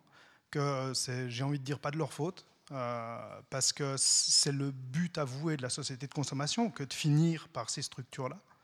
Et, et ce qui m'intéresse dans la, dans la réflexion d'Arendt par rapport à la philosophie politique, c'est justement ça, c'est qu'est-ce qui, Qu'est-ce qui, euh, comment vous voyez-vous, qu'est-ce qui provoque dans cette volonté démocratique qui est respectable euh, cette finalité qui, est détestable. Euh, Pourquoi est-ce qu'il y a cette, cette, perversion qui arrive au niveau de la démarche démocrate humaine? Au, départ, j'ai cité Arendt simplement pour marquer un étonnement par rapport au fait qu'on se soit appelé Total au moment même où Anna Arendt faisait connaître ses travaux. C'est quand même étrange. Euh, je dis souvent, et je le pense, que si euh, la firme Total euh, n'avait pas existé, si euh, tout d'un coup, euh, la firme Total n'existant pas, un romancier aujourd'hui écrivait une histoire comme ça dans laquelle une firme ténébreuse s'appelait Total. Sans doute que son éditeur dirait T'exagères un peu quand même, jamais une firme s'appellerait comme ça, c'est trop gros. Quoi. Bon, mais on l'a comme totalement intégré et on, sent. bon. Mais c'est quand même intéressant de voir pourquoi Total s'est appelé Total. Et je n'ai pas le temps d'aller dans tous les détails historiques, mais il s'agissait vraiment de marquer le fait que Total n'était pas une petite société française, mais qu'elle faisait partie, elle aussi, du grand cartel. À l'époque, hein, au milieu du 20e siècle, on parlait des sept sœurs. Hein, euh, BP, Golf, Shell, Texaco, euh, Mobile, euh, SO et, une autre. Là. Bon, il y avait sept grandes entreprises qui aujourd'hui qui sont ramenées au, nombre de cinq. Là, et on dit les cinq majors aujourd'hui. À l'époque, on disait les sept sœurs. Et Total, ben, la compagnie française des pétroles, explicitement dans sa documentation, dit on est la huitième des sept sœurs. Nous aussi, on en fait partie. Nous aussi, on est capable d'être total, d'agir sur cette échelle-là, de signer ou de participer des logiques euh, de deux accords historiques entre pétrolières, l'accord de la ligne rouge puis l'accord as is, qui consiste à euh, maîtriser les cours de production en fonction de la demande hein, pour que les, les cours, euh, le, prix au détail soit très élevé ou le prix de gros soit très élevé, et d'autre part de, de, maintenir en quelque sorte de, de, maintenir indemne le rapport de force des groupes en présence. Bon. Maintenant, Arendt, si on la regarde de plus près, je vais tout à fait dans votre sens, euh, elle a défini le totalitarisme d'une certaine manière et on aura des, euh, des, philosophes politiques comme euh, Benjamin Barber qui vont dire réservons le mot totalitarisme et sa définition à ce qu'Anna Arendt et des gens comme elle en ont dit, c'est-à-dire des régimes totalitaires de type politique et visible. Et tout, tout autre usage du mot serait comme une sorte de réduction ou une sorte de profanation de cette appellation euh, contrôlée. Parce que moi, je ne suis pas de cet avis. Je pense qu'on peut, les mots ont une souplesse, une plasticité. Euh, je pense que les gens sont assez intelligents pour comprendre qu'on peut utiliser le même mot dans des situations un peu différentes. Et j'ai décidé, de ce fait, d'utiliser le terme totalitarisme moi aussi, mais en l'adjectivant. Puis en disant ce qui caractérise le totalitarisme dans les régimes qui intéressent Anna Arendt, c'est un totalitarisme psychotique. Hein, et qu'est-ce que c'est qu'un pouvoir psychotique, de type paranoïaque pour être plus précis hein, C'est un pouvoir qui vocifère ses ordres, qui est hyper visible, qui rend hyper identifiable la source du pouvoir, tellement qu'on a pensé qu'en assassinant Hitler, on mettrait à peu près fin au nazisme. En tout cas, on l'ébranlerait considérablement. considérablement. Alors qu'on est, là dans un ordre où le PDG de Total peut mourir sur la piste de décollage d'un aéroport à Moscou, ça ne change rien. Mais rien du tout. Pourquoi? Parce qu'on est passé à une autre phase du totalitarisme qui nécessite effectivement, qui tout à fait lié au libéralisme, hein, à cette décomposition des solidarités sociales, à cette espèce d'individualisation qui rend tout le monde un peu atomisé et vulnérable et insignifiant, au fond, bon, et euh, ben, prêt à euh, manipuler. Hein. on, a développé un, autre type de totalitarisme qui est pervers. Et qu'est-ce que, en quoi consiste le totalitarisme pervers? Il consiste à faire valoir un, certain contrôle, une domination, mais dans des apparences d'objectivité, en passant par les agents du système, en se servant des agents du système comme des rouages. C'est sûr qu'on va dire, ben, tu as une voiture, toi, de toute façon, qu'est-ce que tu ferais sans pétrole, puis on en a bien besoin, puis, puis tu y vas bien, toi, faire le plein, puis ainsi de suite, puis être pris nous-mêmes, comme en fait que ça, la source d'une autorité qui pèse sur nous au bénéfice du pervers qui lui joue aux fléchettes, qui laisse faire le truc, parce que ça finit par tourner de manière autonome. Et c'est pour ça que vous aurez continuellement des gens de Total qui vont dire mais c'est la mondialisation, c'est le marché, c'est la demande, c'est pas nous. Nous, c'est-à-dire c'est un peu par hasard qu'on est multimilliardaire pendant que la moitié de l'humanité est indigente. C'est comme ça, c'est l'ordre mondial. Qu'est-ce que vous voulez? Bon, essayez d'être du côté des gagnants maintenant. Bon, et on parle et bon, c'est ce qui, est, pour le résumer, au fond, un, un, pervers, c'est un, psychotique déguisé en névrosé. Peut-être pour, euh, pour compléter la, question de, de monsieur, euh, dans le fond, comment on est passé de ce. Enfin, comment dire ça? Oui, le, enfin, dis-moi hein, si je te, rejoins, mais euh, Total, c'est l'émanation d'un néolibéralisme acharné, mais qu'est-ce qui, c'est quoi le lien entre un système démocratique tel qu'il a pu naître en, Grèce et puis cette émergence et cette domination par le néolibéralisme qui, dans le fond, redessine la société? Parce que la société de consommation, c'est une société redessinée. C'est quand qu'on bascule? Bien, si on veut, j'ai trouvé quelques marqueurs. Je ne pense pas répondre de manière satisfaisante à la question. On peut quand même identifier des marqueurs dans l'histoire de Total. Total, au départ, c'est la compagnie française de pétrole. Elle est euh, créée par euh, Paris sous la Troisième République de manière inconstitutionnelle pour faire partie d'un cartel euh, que retrouveront très très vite les Américaines, euh, la Standard Oil, il y aura BP, il y aura Shell, en gros. Bon. Et on contrôle, là, c'est comme une sorte de parlement officieux du pétrole, on contrôle, en gros, les grands paramètres de l'industrie, même si ce n'est pas d'une manière absolument étanche, là, mais on donne le là. Quoi. Euh, après la Première Guerre mondiale, hein, euh, l'Empire ottoman fait partie des perdants. L'Empire ottoman s'était rangé du côté des Allemands. Hein, donc là, les Britanniques profitent de la situation pour démanteler l'Empire ottoman et créer l'Irak, c'est-à-dire une enveloppe juridique. C'est l'expression d'un historien qui s'appelle Nicolas Sarkis. Une enveloppe juridique qui est destinée strictement à encadrer l'oligopole qu'on vient de créer. Et donc, ce ne sont plus les États qui encadrent les sociétés pétrolières, ce sont les sociétés pétrolières qui génèrent sur mesure des États pour sécuriser leurs investissements. On est hors de la politique avec l'Irak, qui est un État de part en part pétrolier sur le mode de l'autodétermination, c'est-à-dire qu'on choisit un représentant ethnique qui donne une sorte de valeur euh, euh, légitime à tout ça, euh, mais il s'agit strictement d'une forme d'encadrement. Bon, après la Deuxième Guerre mondiale, De Gaulle passe, on le sait, à, la tête de l'État quelque temps, tout de suite après la, la, libération, puis ensuite il revient en 58, et il n'aime pas du tout la Compagnie française des pétroles elle n'est pas de son goût parce que l'État n'a que 34 des parts et les autres actions sont souvent détenues par les concurrentes. Donc Total n'est pas vraiment déjà une française. Alors il crée Elf. Pour aller vite, c'est un peu plus compliqué, mais il crée Elf, qui, elle, sera vraiment euh, un, bras diplomatique euh, de type occulte euh, en Afrique pour maintenir sous domination les nouveaux États euh, devenu indépendant en Afrique. Quoi. Et en fait, on a fait pour l'Empire français en Afrique exactement ce que les Britanniques ont fait pour l'Empire ottoman, c'est-à-dire qu'on a démantelé l'Empire colonial africain pour créer des enveloppes juridiques. Des enveloppes juridiques qui servaient strictement à encadrer l'industrie pétrolière. Hein. Et on a, bon an, mal an, évolué sur, cette forme autarcique dans la France-Afrique, jusqu'à ce qu'à un moment donné, Elf ait euh, l'orgue du côté de gisement dans l'Afrique anglophone. Hein, en Angola, là, ça a été la guerre du Biafra dans les années 70, et on a essayé d'annexer le Biafra à la France-Afrique, ça n'a pas marché, alors il a bien fallu composer.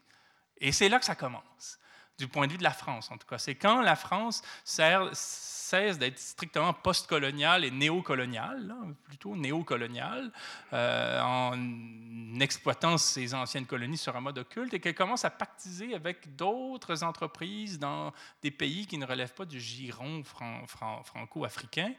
Hein. Et donc là, on commence à sortir Hein, de, la, sphère publique. Mais déjà, la sphère publique, elle était totalement corrompue par le pétrole. Hein. Ce n'est pas l'État démocratique, c'est pas qui a démocratisé l'industrie pétrolière, c'est l'industrie pétrolière qui a corrompu l'État complètement.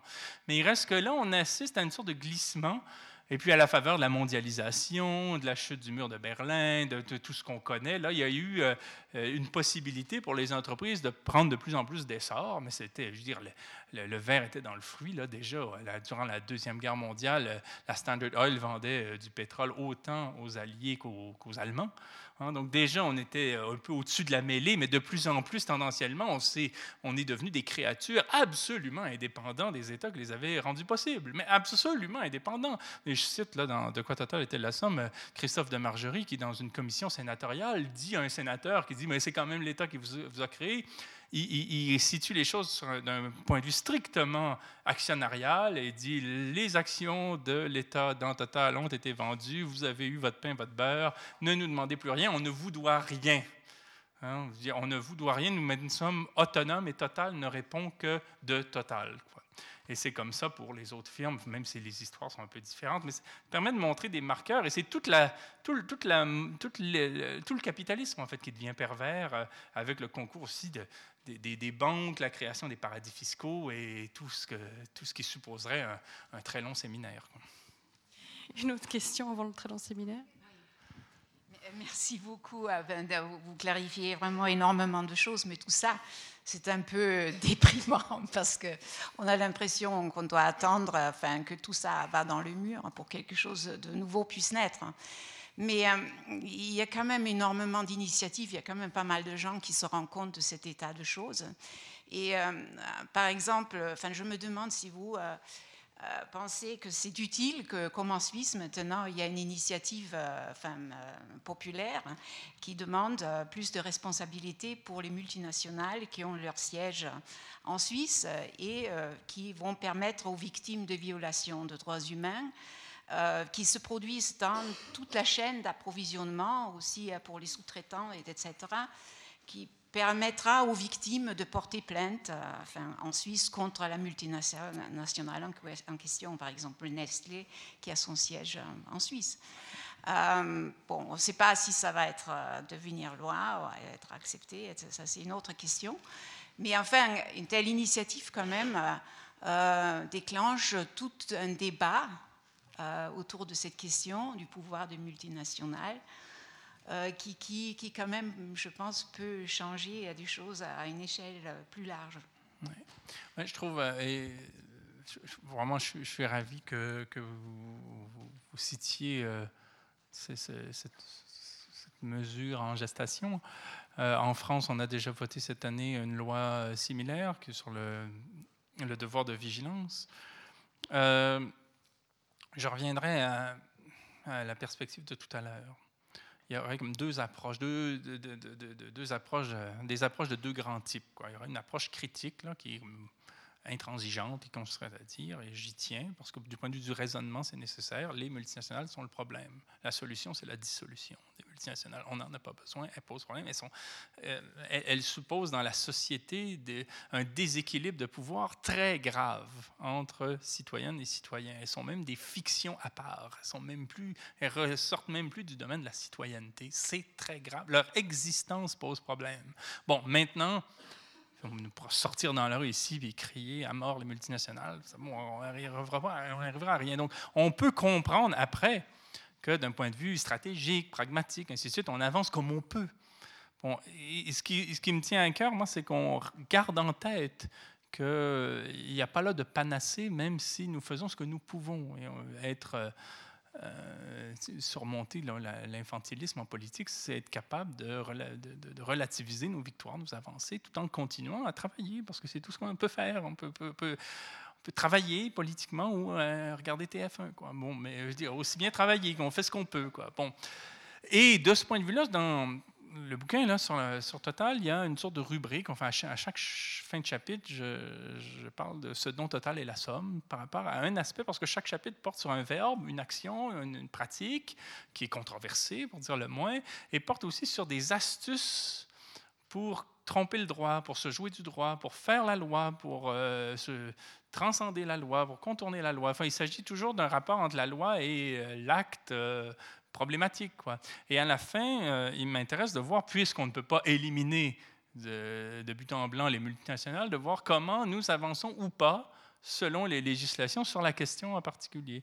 Et il y a des avancées, il y a des avancées sur la lutte euh, à l'évitement fiscal, il y a des avancées sur euh, le devoir de vigilance, il y a des avancées en France sur l'indépendance du parquet, par exemple, qui est le pouvoir qu'a euh, les représentants juridiques de l'État d'intenter des poursuites sans subir l'influence partisane de telle ou telle politique.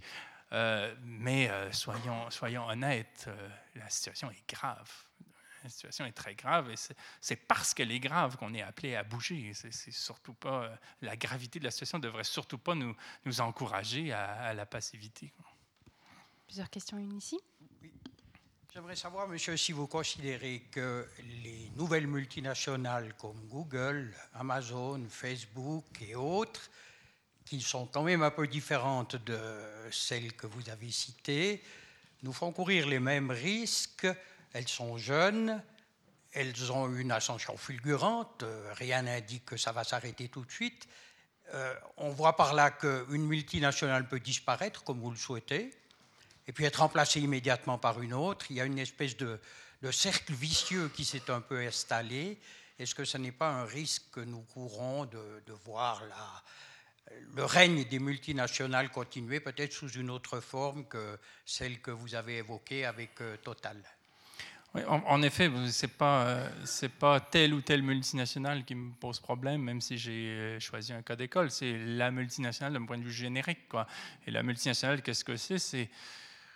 C'est au fond un stade extrême de la mafia. C'est tout ce que les lois antitrust ont voulu éviter depuis 100 ans. Donc même les États ont eu par moments des, des sursauts quoi, de d'inquiétude par rapport à ce qu'on appelait il y a 100 ans des trusts. Mais c'est ça, les multinationales aujourd'hui, ce sont des trusts qui ont réussi. Ils ne s'appelleront pas des trusts lorsque ça éveille un trop de mauvais souvenirs. Mais, mais c'est ce dont il s'agit. Et en effet, bon, par rapport à Google, ce qui est quand même effrayant, c'est que quand nous utilisons Google, nous devenons des employés de Google. Enfin, nous faisons du bénévolat pour Google parce que nos recherches alimentent. Nous sommes le produit de Google. On vend notre, euh, notre vie sur Google à des marchands euh, qui, sont, euh, qui souhaitent faire des études de marché ou du profilage ou quoi encore. donc, effectivement, c'est inquiétant de voir tous ces pouvoirs privés, oligarchiques au sens qui relève du très petit nombre, peser sur des secteurs d'activité qui parfois échappent même au contrôle public du point de vue de la compétence, hein, s'il s'agissait de contrôler, légiférer, et qui sont névralgiques. C'est vraiment un motif d'inquiétude. Et, mon, travail, dans un premier temps, euh, n'étant pas, je dis, engagé dans un parti, dans une organisation, euh, mais étant simplement engagé euh, euh, eu égard à la pensée. Hein, c'est de, au moins porter la pensée jusqu'où elle peut aller pour comprendre globalement les, phénomènes auxquels nous sommes confrontés, de façon à ce qu'ensuite, dans un deuxième ou un autre temps, euh, les citoyennes et citoyens puissent avoir une, idée, j'essaie d'y contribuer en tout cas, du paysage dans lequel ils évoluent. Ensuite, on fait nos choix.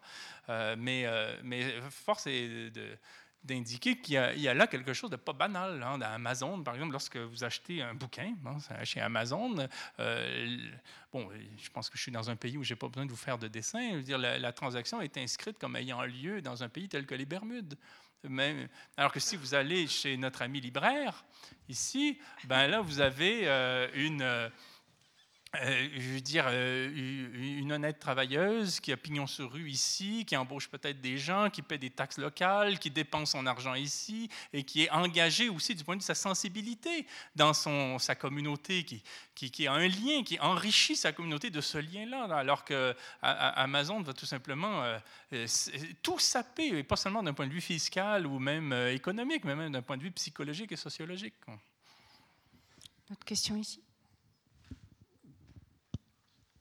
On constate, disons dans l'histoire, que l'espace économique et l'espace politique ont toujours une certaine identité, enfin se recouvrent, et que les grandes crises s'expliquent justement quand ces espaces-là ne se recouvrent pas. La révolution industrielle en est un exemple et d'autres. Aujourd'hui, ne vous paraît-il pas aussi que l'espace économique ne correspond absolument plus à l'espace politique et réciproquement. Et pensez-vous que l'espace politique tel qu'il est organisé aujourd'hui a une chance, une chance de précisément, pour être caricatural, détruire les multinationales? Non, je, pense que c'est certain que l'idée de détruire la multinationale n'est pas un projet politique, par exemple. Dire, effectivement, sinon ce serait ridicule, ce serait irréaliste. Euh, cependant, on ne doit pas s'interdire de penser parce que, quelque chose n'est pas envisageable. Donc, on peut, sur le plan de la pensée, se dire bon, il y a un diagnostic qu'on fait, bon, euh, et ensuite, euh, ensuite voir que j'ai l'impression, moi, que le je parlerai même plus d'économie rendue là, mais l'oligarchie hein, a subsumé l'espace politique. Euh, avec le phénomène des portes tournantes, on a là le symptôme le plus euh, criard de relations incestueuses et d'une assimilation. Et quand vous avez euh, un ancien banquier qui crée même pas un parti politique, mais une entreprise politique, qui dans son vocabulaire reprend tous les termes du management, pour finalement devenir président et ne plus avoir, hein, en littérature, on parle de focalisation quand vient le temps de narrer quelque chose, ne plus avoir pour seule focalisation quand vient le temps de penser l'ordre social que le bien-être des entreprises, euh, l'intérêt des entreprises, les entreprises comme créatrices de richesses, comme créatrices Hein, de possibilités, d'emplois, ainsi de suite. Lorsque le seul sujet qui compte du point de vue de la locution politique, c'est l'entreprise, euh, on se retrouve face à un phénomène d'assimilation. Et euh, l'espace politique aujourd'hui, il existe beaucoup plus. Euh, et c'est dire euh, notre désarroi euh, dans, nos souvenirs, dans nos concepts, dans notre imagination, euh, dans nos désirs. C'est là qu'il y a encore de la politique, beaucoup plus que dans un parlement d'un État de droit occidental. Si je résume, l'opposition Macron-Marine Le Pen, c'était une opposition entre un totalisme psychotique et un totalisme pervers. Euh, on pourrait le dire comme ça, tout à fait. Moi, je disais que, en fait, c'est qu'on est. Euh, bon, euh, bon j'en ai parlé dans un autre livre. Emmanuel Macron est un, homme politique d'extrême centre. et en fond, sa position consiste à présenter comme centriste une position extrême et à être extrême aussi du point de vue d'une attitude qui consiste à être intolérant à tout ce qui n'est pas soi. Pense qu'on le voit bien ces jours-ci. Quand on parle de quand on annihile ce qui n'est pas soi en parlant de, gens qui sont rien, on, on ne tolère que soi-même. Et donc, être d'extrême centre, c'est ne tolérer que, non pas une position centriste, mais une position qu'on présente abusivement comme étant centriste pour qu'on élimine tous les autres. Et c'est pas une être d'extrême centre, c'est pas situer le curseur quelque part sur l'axe gauche-droite, c'est abolir l'axe gauche-droite au, profit d'une seule position euh, présentée comme valable. Et donc, on a en, lui une sorte de, au fond, de représenter une sorte de synthèse de là où en est le capital aujourd'hui, euh, aussi eu égard à ses dimensions sociologiques, face à quelqu'un qui est nostalgique de l'époque où le pouvoir était ouvertement violent. Et il n'était pas violent euh, sur un mode un peu enrobé, enjolivé, légalisé, mais violent direct. Quoi. Bon, euh, on peut lire vraiment pour comprendre cette dichotomie entre l'extrême centre et l'extrême droite, euh, Walter Benjamin. Mais pour résumer, je dirais que l'option qu'avaient les Français là, cette année, c'était de, de, de, de, boire l'huile de foie de morue édulcorée ou crue. Quoi. On va prendre une dernière question ici. Merci. À ma connaissance, il y a une différence entre Amazon et les libraires. En Suisse, Amazon ne paye pas la TVA, ce qui relève du sabotage des libraires en tout cas.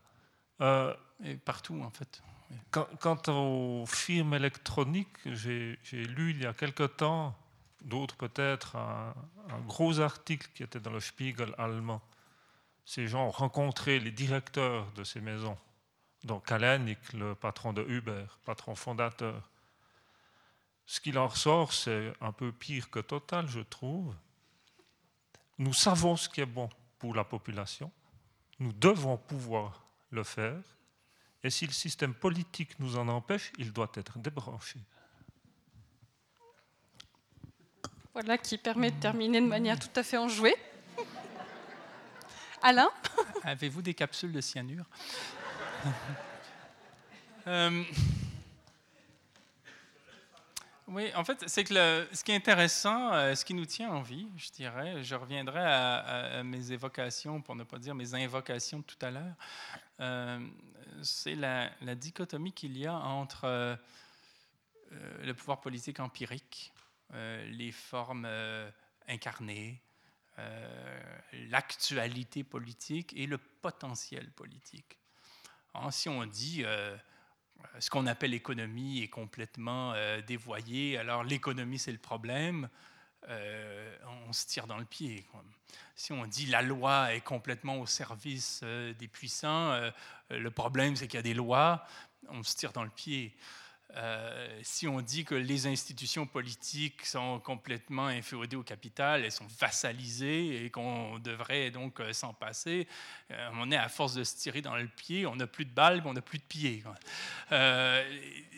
L'idée, c'est de savoir, cependant, moi je veux dire qu'on dissolve complètement les, les, structures politiques telles qu'elles existent, c'est pas la question. La question, c'est que dès que des êtres humains sont ensemble, ils doivent formaliser le lien qui les unit.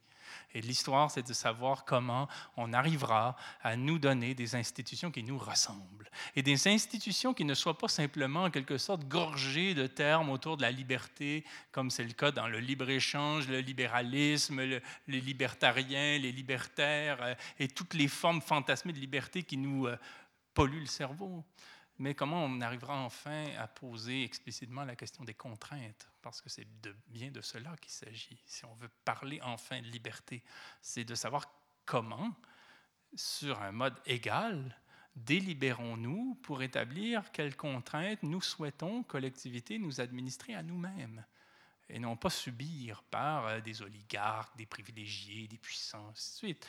Et c'est le grand défi de l'humanité, on est loin du compte, hein. Grand défi de l'humanité. Comment arrivons-nous à nous donner des institutions qui nous ressemblent de façon à ce que nous puissions administrer collectivement des contraintes qui nous semblent adéquates pour vivre en société? Le grand débat, la grande perspective, et, euh, c'est sûr que toute forme de totalitarisme euh, en est étrangère. Merci Alain Deneau, merci beaucoup pour toute cette matière à penser.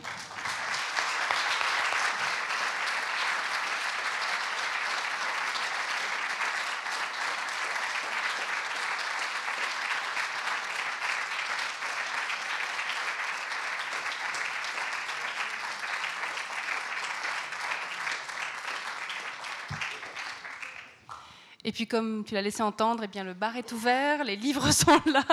N'hésitez pas et merci beaucoup de votre participation.